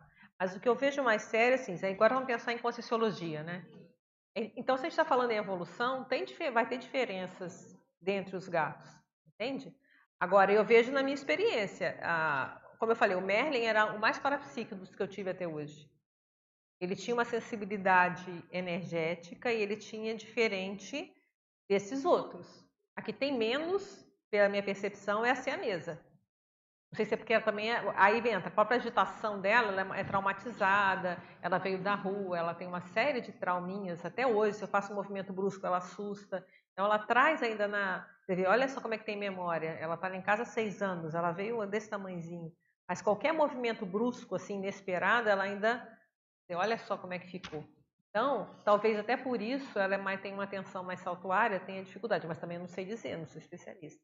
Então a gente pode pensar nisso. As diferenças de temperamento deve ter. Tem aqueles gatos, a gente viu aqui dois exemplos, né? De gatos extremamente assistenciais. Agora, só se ver, tem uma série de televisão, que é Meu Gato Endiabrado. É bom você ver, eu acho que meus gatos são santos quando eu vejo aquilo ali. Porque é, é geralmente uns casos assim terríveis. Eu falo, não, meus são umas gracinhas. Porque você vê umas situações aí, mas ele mostra, né, como é que é coisa comportamental, ele tem todo uma técnica lá para melhorar a situação e, do gato. Adriana, entende? pela sua exposição dos últimos minutos, aí eu fiquei evocando o Mário, né, o maridão seu, e o professor Valdo, que o Valdo e, e os gatos, os três, o professor Valdo falou, como é que é, como é que é, Mário? A consciência é poliédrica, poliédrica. Lembra que ah, ele sempre puxava o Mário? Então, quer dizer, é aí, poliédrica, poliédrica, então, tudo e agora, quando é. vocês estavam falando, assim, é. a gataria é poliédrica, tá Também. E qual, até para afirmar assim, que, que até o, o professor Valdo fala em tese que o gato veio depois do cachorro. Não dá para saber. Eu acho que só quando a gente for serenal, talvez tenha uma noção melhor dessa caminhada evolutiva, entende? Então. Pois é. Aí tem o macaco ainda, né? Sei lá. André, não sei. And... 99% a genética é igual, não é isso? Então, Adriana, só para relatar tá. um pouquinho da nossa experiência, a gente tem dois gatinhos e uma cachorrinha. É. E por Convive numa boa, né? Muito. Em ah, al... tem pesquisa lá que eu te falei de donos que tem gato e cachorro ao mesmo tempo. É. E, e, em alguns momentos ela tenta mandar neles, né? E aí ela dá uns corredão neles. E quando chega a visita lá em casa, eles trocam de comportamento. Os gatos ficam com comportamento de cachorro e ela fica com comportamento de gato. Muda. E, e, quando tem hóspedes que dormem lá, os gatos, principalmente um, ele assume, uh, ele, ele que faz, o, ele que se serona, ele que vai, ele busca, ele leva para o quarto, ele vai para o quarto, ele fica. No... Aí os hóspedes, meus amigos, me mandam fotos. Olha o que que esse gato fez. Ah, não, é possível que esse gato. E, e ele, ele faz tudo que ele não faz com a gente. Sabe? Ah, ele é entendi. É super... Ele só faz com estranhos. E é. eu estou colecionando as fotos das pessoas que me mandam, que são pessoas amigas que ficam lá em casa, Legal. sempre com fotos diferentes do gato, né? Ele faz uh, de propósito, né? Para mostrar o que eu faço quando sai. Mas você vê o temperamento, né? Quer dizer, já os meus não, eles são mais medrosos. Eles, o primeiro dia que a gente estranha, eles já fecham. É. Agora tem o seu gato, eu tive na sua casa, eu é. vi, né? Ele é uma facilidade, já está ali em casa, super receptivo. Rabo... Mas até o, o, bichinho vai ter os temperamentos diferenciados. É. Né? Interessante. Pode falar? Depois eu passo a Eliana. Não, Eliana, primeiro. Né? Nessa questão do, do, parapsiquismo, né? O que, que eu observo? Eu tenho, tenho quatro gatos e, e um está em lá temporário. É, os quatro meus fixos foram, eles foram chegando, todos eu encontrei, enfim, resgatei bebês na rua e, e todos foram sendo acolhidos pelo, pelo primeiro, segundo, terceiro, enfim. Agora, o primeiro que chegou, o Galileu, ele, eu, eu percebo que ele é alfa. Ele, assim, ele, ele, ele coordena o resto da turma. Né? E ele, assim, seria o meu gato mais sério, mais filósofo, eu chamo de gato filósofo, o Fernando também. E ele é o que fica mais junto comigo escrevendo. E assim, e não acredita em nada, gente. É isso, tá certo. princípio da descrença. Isso, é, isso, é, Né? É, teve, teve uma experiência, de, eu estava escrevendo há muitas horas meu livro, e, e eu parei, olhei para ele, ele olhou para mim, a gente ficou assim, e aí não era um olho de gato, era um olho de consciência. E me deu a sensação, né, de que ele não estava comigo a primeira vez. E, me, e, ele tem um, biotipo de gato egípcio. Então, uma coisa assim. Então, a minha pergunta é, é, essa: se você acha que é possível que a gente esteja com o mesmo mesmo mesmo pré-humano em mais de uma vida. O Valdo falou isso uma vez. O Valdo né? falou, né? Eu é. acho que. Então eu, eu acho que esse gato não é a primeira vez que está comigo. Eu vou pensar pelo, pela própria questão do Valdo, né? Uhum. É, ele teve esse reencontro, né, do gato dele, que era o Thales, um gato que é da época que ele fazia gárgora. Uhum. E agora eu tenho um sinônimos parapsíquico com um gato interessante, assim. Uh, eu tive uma pré-cognição com esse meu gato Merlin. E eu nem iria comprá-lo, porque eu, eu, eu falei assim, eu, ia, eu decidi que eu vou ter gato, lá em 2008 eu vou ter gato. Aí tinha me indicar o gatil lá, que era que eles compravam sempre os gatos. Eu falei, tá, eu vou ver minha gata. E eu queria gata, minha gata hum. vai chegar lá, minha gata vai chegar lá. E eu ficava olhando os filhotinhos que apareciam. Até que uma hora que eu bati o olho, falei, é essa. É essa gata. Aí falei com o Mário. O Mário, na hora que o Mário olhou, o Mário ainda estava meio assim, ah, não sei se eu quero, papapá. Na hora que ele olhou a gata, ele falou assim, traz. Eu falei, beleza, é ela. Mas o interessante foi o seguinte, eu tinha tido um sonho, que não foi um sonho, provavelmente foi uma projeção, um tempo antes, que eu estava segurando um gato grande. E eu lembro que eu pensava assim, peraí, mas eu quero uma gata, o que eu estou fazendo com um gato grande? Passou. Na hora que eu liguei lá, para eu escolhi a gata, liguei para lá, falei assim, olha, eu queria uma gata assim que fosse carinhosa, fosse bem. Ele, olha, ela é mais agitadinha, mas eu tenho um gato aqui muito carinhoso, mas tem um problema, ele é muito grande. Eu falei, traz. Então, foi e era realmente o gato que foi mais ligado a mim. Até mais, a gata durou pouco, ela, eles vieram com problema de saúde, então a, a, gatinha morreu em quatro anos, ele acabou morrendo com nove. Hum. Mas, é, mas tinha o mesmo problema. Mas o que é interessante é que ele era o mais e ele, mas eu acho que aí tem uma hierarquia, que ele era o primeiro que chegou depois que ela morreu a gata, chegaram os outros. Então ele tinha uma ascendência nos outros, hum. porque os outros vieram depois. Agora, quando ele saiu, não tem ascendência, não. não. Os chefe... três estão ali, eles estão fazendo, eles distribuíram o espaço. Então, meu, na, na, minha escrivaninha, uma tomou conta, no meu quarto, a pretinha tomou conta. E então, e cada um, eles dividiram o poder, está mais horizontal. Entendeu? Porque agora estão todos, estão todos no mesmo barco. Então, é interessante observar. Agora, é possível, sim. Possível. possível. Aí eu não tenho essa. Eu tenho algumas desconfianças, mas assim, não tenho assim, certeza. Tem algumas desconfianças eu tenho. Adriana, e você estudou aí alguma coisa em relação ao temperamento, a similaridade do temperamento do gato com o dono? Assim? É, com o dono não, eu fiz com o autor, né? Foi essa listagem que a gente está fazendo, é a relação do afinidade do temperamento do autor com o do gato. Então, por isso que eu tentei buscar, é, então foi essa lista aqui, ó é, que foi justamente buscando, pegando o que, que teria de afinidade ou de relação, as afinidades mútuas, como eu falei, né, entre um gato e um, um autor. O que, que eles têm em comum? O que, que poderia é, ser um exemplo dessa afinidade? Por exemplo, outra coisa que a gente colocou aqui é a curiosidade. Ah, ela tem a pergunta dela. A curiosidade, né? Porque um gato, eu já vou te... o, o gato, ele está sempre curioso. Chega uma coisa nova, ele está mexendo. E um escritor, ele é curioso. Né? Ele tem que ser, senão ele não vai escrever o quê? Né? Sim. Eu queria fazer uma contribuição na ah, questão ah, do, do eu, eu tive muitos cachorros, né? Eu cheguei a ter 12 cachorros assim Uau, você, quem sabe você que vai escrever então isso aí. É. Então, e um, um, eu resgatei uma cachorra que ela ela estava prenha e ela deu cria em casa, nove cachorrinhos. Aí eu fui criando, assim, é, vermifugando, fazendo todo, todo o tratamento que precisava, né? E depois eu levava numa feira para doação. E tinha um dos cachorros, né, o que a gente deu o nome dele de Muki, e ele já estava dominando o pequeno bando ali, né? É, porque eles têm o líder da matilha, né, segundo é, lá o E aí ele sempre ele ele fazia todos os cachorros esperarem ele comer primeiro para depois eles comerem, né? Então ele ia passando de e assim, e, uh, no dia que eu, que eu ia levá-lo para a feira para doação, ele não comeu, ele ficou parado, olhando para mim, e, e aí naquele dia ele foi doado. Aí eu me lembrei né, da, de como ele ficou me encarando, né? Então, eu acho que eles têm né, uma, alguma percepção, alguma coisa assim. E, e tem, eu tenho um outro cachorro, que é o, um dos filhotes que acabou ficando comigo, né, o Cosmo, e ele, ele deita na, na porta do escritório quando eu estou escrevendo, quando eu estou estudando. E ele fica lá, ele vem comigo e fica lá deitado quietinho o tempo todo. Guardião. Até... Ah, então, ó, quem sabe você que vai ser então quem vai começar a escrever. Aí procura, tem mais autores, tá? Uhum. Que tem uhum. cachorro, faz uma. Faz isso que eu fiz, cachorro, né?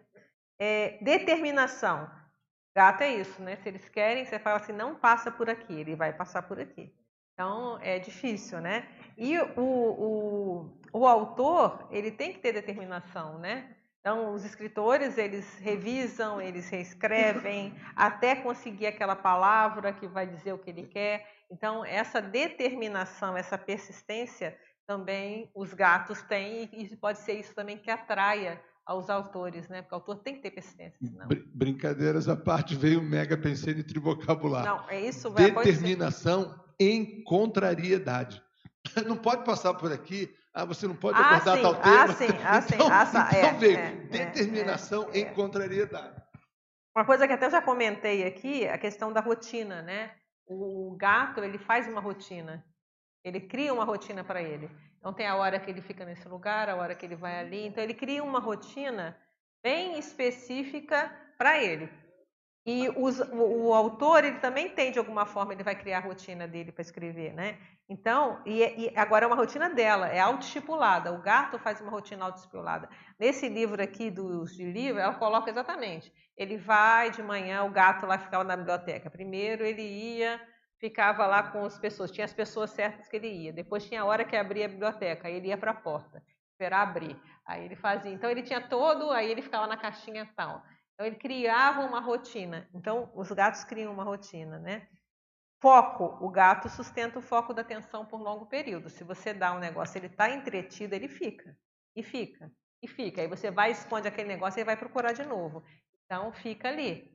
O autor também, ele tem que ficar muitas horas na concentração, né? A questão que aquele ator falou da honestidade emocional, né? Expressa os sentimentos com sinceridade. Lembra que a gente falou de uma cota daquelas? Que foi do Ernest, se eu não me engano. Então, ele é, falava isso, que eles têm uma honestidade emocional. E o autor, ele tem que ter, né? Se ele não tiver, o livro vai ficar vazio. Se ele não tiver uma honestidade naquilo que ele escreve, naquilo que ele mesmo que não seja um livro autobiográfico, mas se não tem uma sinceridade ali, o, o livro não vai fazer, não vai ser ressonância, vai ficar. Então a gente pode pensar por aí também. Sim? Emprego a expressão, certos textos são inanimados, para dizer que está ausente a consciência do autor, alguma coisa pro forma. E aí não fica, aí fica aí fica um livro qualquer. Quem pode falar? É, no Lexo de Horto Pensadas, tem uma parte que podem procurar, que o Valdo fala que na escala hierárquica, eu estou assim porque eu dei uma corrida para vir aqui. Tá, tá bem, tá bem. é que o, o gato é superior ao cachorro. Não, é isso que eu, já, eu li aqui. É, eu li, colocou. mas ele falou em tese. É, em tese. Agora, em tese. Tem, não, porque tem, é igual o ser humano, né? Tem uns mais, uns menos. Isso. Mas eu queria colocar dois casos assim, gato pitoresco, o seguinte, não sei se você falou, o gato, ele vem para as pessoas enrola Você nas correu pernas mesmo, hein? de acordo com a psicosfera da pessoa. Tem uns que não chegam nem perto. Já notou isso? isso? Então, isso? Então começa aí, a gente começa a identificar mais ou menos. E tem umas coisas assim que eu gosto muito, assim, de tipo assim, piada, né? Diz que um gato é, criou um filhote de onça. Aí ensinava, desde pequenininho, que era meio boba, caçar, coisa e tal. Aí quando chegou no inverno, ou não tinha mais comida, a onça tinha crescido, aí falou, ah, não tem jeito, vou comer esse gato.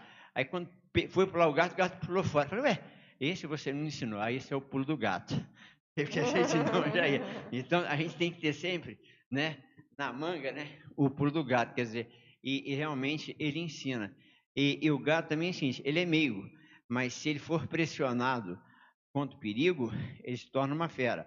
É, isso é a experiência que eu tenho. É. Se eu botar um cachorro e ele, ele não vem porque realmente não tem. Então, quer dizer, então, eu acho, eu acho dentro da cosmoética tem que ter esse senso de equilíbrio que a gente tem que ter, né?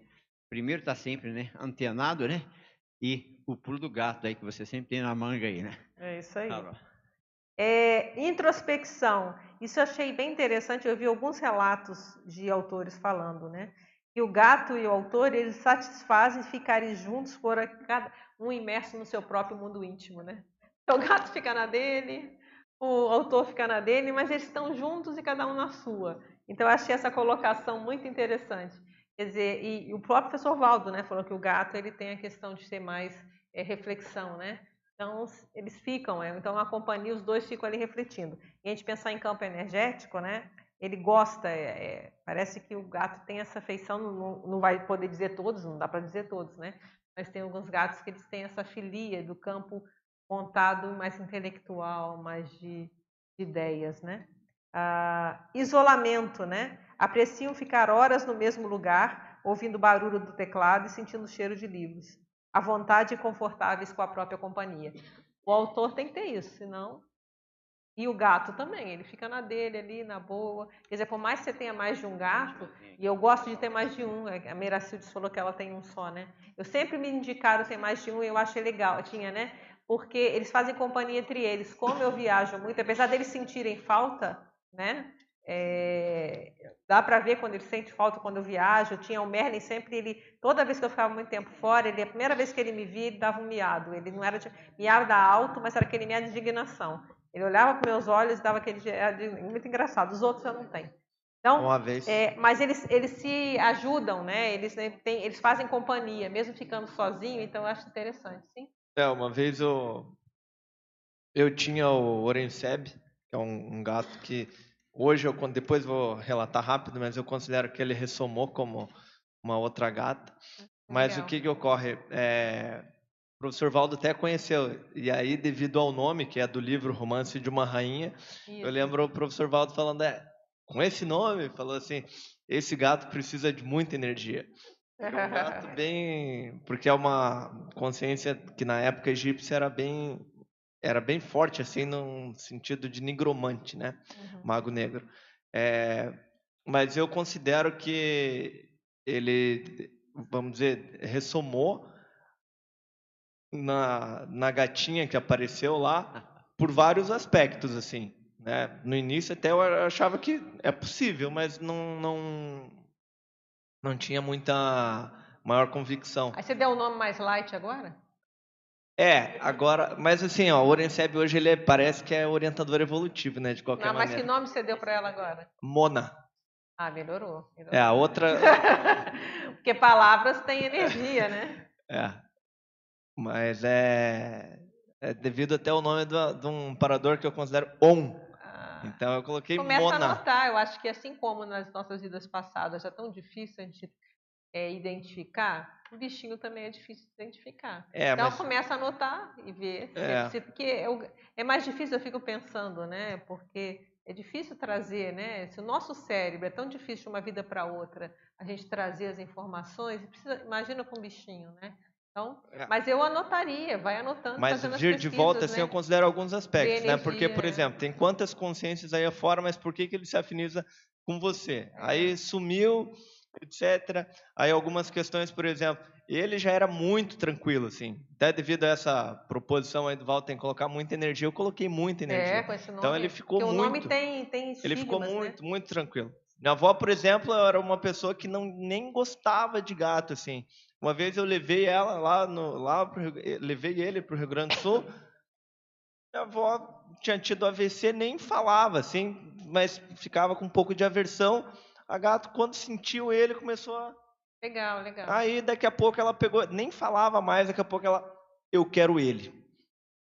Eu fiquei assim, caramba, né? Agora, agora vou dar jeito, né? Daí fui atrás, até por isso peguei uma outra e um pouquinho antes, eu, eu tinha conversado com o Valdo, o Valdo pegou e falou também, para psicologia dos gatos é melhor e sempre melhor ter dois. Aí ele pegou e falou, ele não se envolveu muito no assunto, né? Não se uhum. doutor, pegou e falou, ó, os técnicos normalmente falam.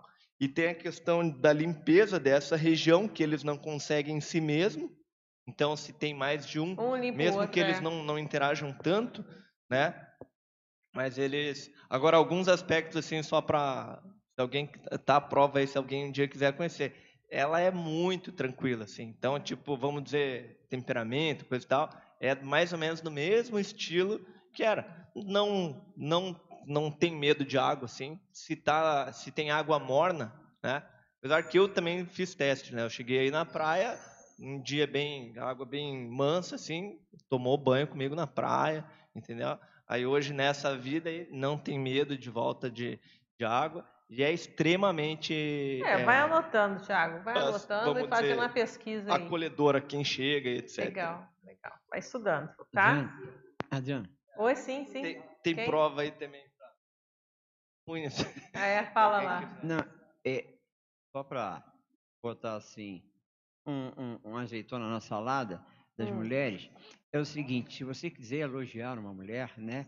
Poxa, você é uma que gatinha, uma gatinha, né? É, então, você vê antigo, até isso, tá né? Você não pode chamar a mulher de cachorrinha, que ela não vai gostar, né? É, não, não vai não. Então, Cadela, então, não dá Aí não. vai complicar. não rola. É, então é. não, porque os homens que estão aqui têm que ter cuidado de chegar, né? Porque a sensibilidade, eu acho que da mulher, né? Porque o, o gato ele, ele também é, é, muito sensível, né? É porque o gato é uma coisa bonita, é, né? Então, mas é. eu acho assim, é, é, essa é uma gíria, né? Não sei se é, ainda é tá rolando. Dica. Não, eu estou dizendo assim, para quem está sem dupla evolutiva, cuidado com o que fala. É melhor falar uma gatinha, hein? Tá bom.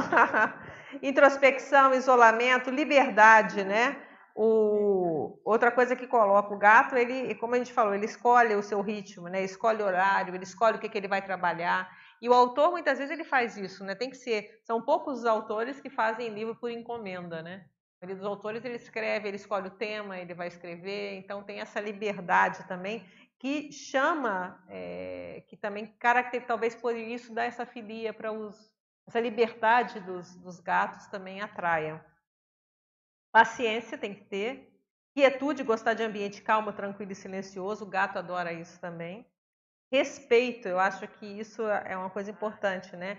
O, o, eles, os dois os, coabitam a mesma mesa, mas cuidando para não se incomodarem. Eu acho que isso é interessante. Aí lembra aquela coisa do, do Jorge Amado, né? Peraí, mas ele está ali em cima, ele está dormindo. E quantas vezes eu já me vi assim, o gato está lá, falei, agora, o que, é que eu faço, né? Então, quer dizer, há, uma, há um respeito né, nessa coabitação entre o autor e o... E é sempre aprendência, né? Eles estão sempre querendo aprender coisa nova. Então também se coloca que os gatos estão sempre querendo aprender coisa nova. E os autores também têm essa mesma sensação. Né? E aí eu fiz uma frase que é assim: o ato de escrever é solitário, requerendo do autor extensos períodos sentados, silencioso e pensativo diante da folha de papel e tela do computador. A presença próxima tranquila, afetiva, agradável e também silenciosa do gato de estimação, parecendo satisfeito em compartilhar tais momentos, incentiva o autor a perseverar na, na árdua tarefa de traduzir em palavras pensamentos e sentimentos pessoais. Então, até que ponto o gato também não é um estímulo, como a gente falou, ela falou brincando, né, de que, a, que ela escrevia muito que a gata ficava no colo, porque é um ofício é, é, solitário, silencioso, são muitas horas.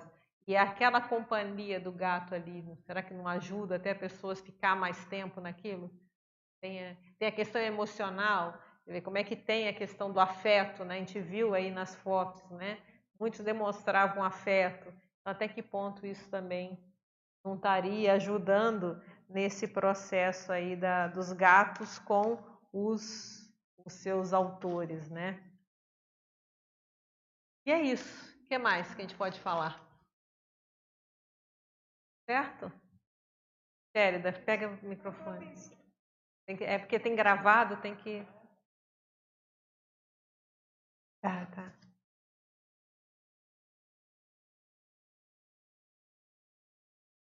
Assim, quando você falou nas características do animal, hum. eu, para mim, no meu entender, estaria faltando assistencialidade. Porque eu acho que todos eles têm essa característica. Por mais levados que sejam, ou, ou, como você mesmo falou, tem os que são mais egoístas, mas eles não deixam de ser assistenciais, pelo menos pela minha experiência própria. É, aí eu não encontrei isso, eu tentei pegar essas características que eu encontrava de alguém já dizendo, né, dos livros que já diziam. A questão da assistência, e aí eu não saberia dizer se poderia generalizar, né? Ficaria mais um processo de experiência. Né? Porque às vezes você está muito estressado, o simples fato de você chegar e acarinhar o, o gato, você já consegue se desestressar. É, isso aí entra na questão de mudança de bloco pensênico. Isso Sim, tem. também. Eles falam que o gato ele ajuda. É, aí, eu estou evitando falar, porque assim, às vezes tem uma pesquisa aqui, mas é uma pesquisa só. Então, uhum. mas tem relatos de baixar a pressão arterial, Sim. de diminuir a frequência cardíaca, o contato com o gato. Sim, mas o que, é isso? Pode ser o gato, né? pode ser o cachorro, é o pet doméstico, né? Essa interação afetiva, e eu, eu vejo que há uma mudança de bloco, entra no autodesassédio.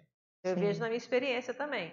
Se eu chego em casa e você vai estar preocupado com alguma coisa, o gato vai lá faz uma gracinha, alguma coisa, você dá uma relaxada, dá uma mudança de bloco, então faz um Até o, o, o, próprio ronronar do gato, né, que é numa frequência característica, é, eu vou falar assim, no caso específico da Érica, minha filha, às vezes ela chega estressada, deita na cama, a gata, deita na barriguinha dela e começa a ronronar. Ela já entrou em EV assim algumas vezes. Entra em Porque sintonia, vai né? se acalmando isso. Na, naquele é livro interessante. do gato acho que ele frequenta, vai para o hospital e, ah, é o Oscar, a, o Oscar. Ele, ele vive lá, vivia, né? Não, eu fiquei curioso se em, em, em, como é que é o título? Vale a pena comprar esse livro, é muito bom. O, o Incrível, o Dom, Dom, de Oscar. Oscar.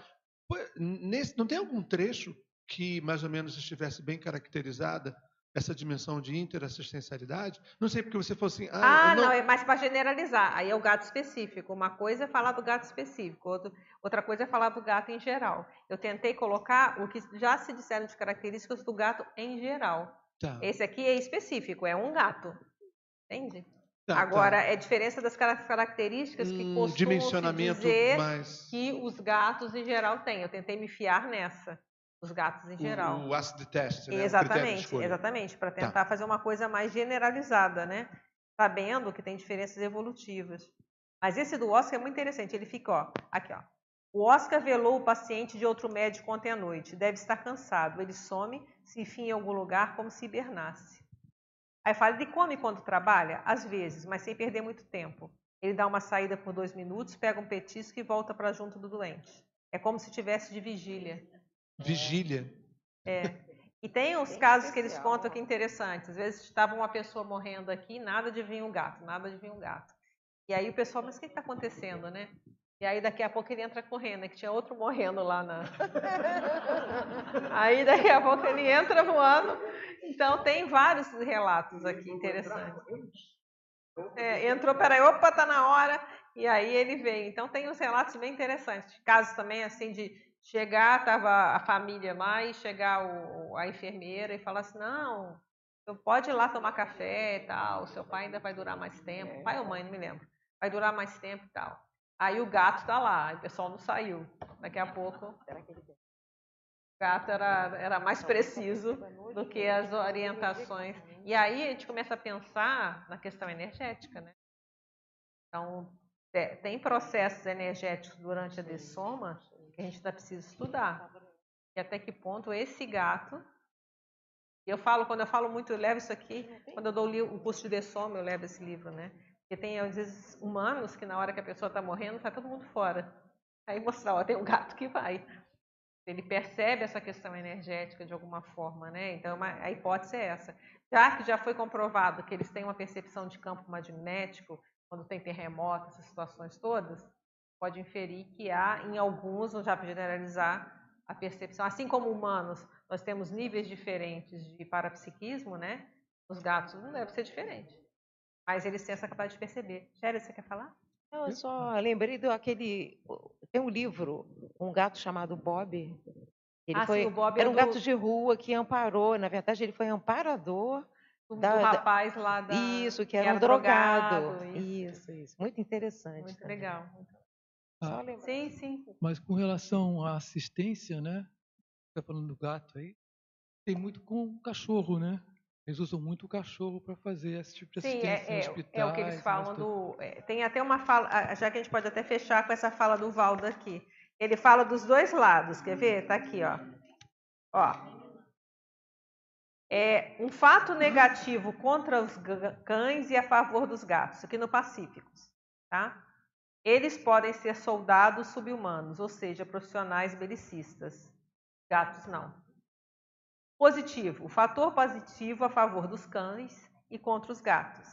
Eles podem ser guias subhumanos de deficientes visuais, profissionais assistenciais. Os gatos não. É, pois é, você vê. E, e agora. É, aí tem os dois lados aqui. E agora no, no é, Japão, é, você nos Estados Unidos, o cachorro. As associações de diabéticos, é. por exemplo, têm vários cachorros que eles sentem pelo faro, e principalmente crianças.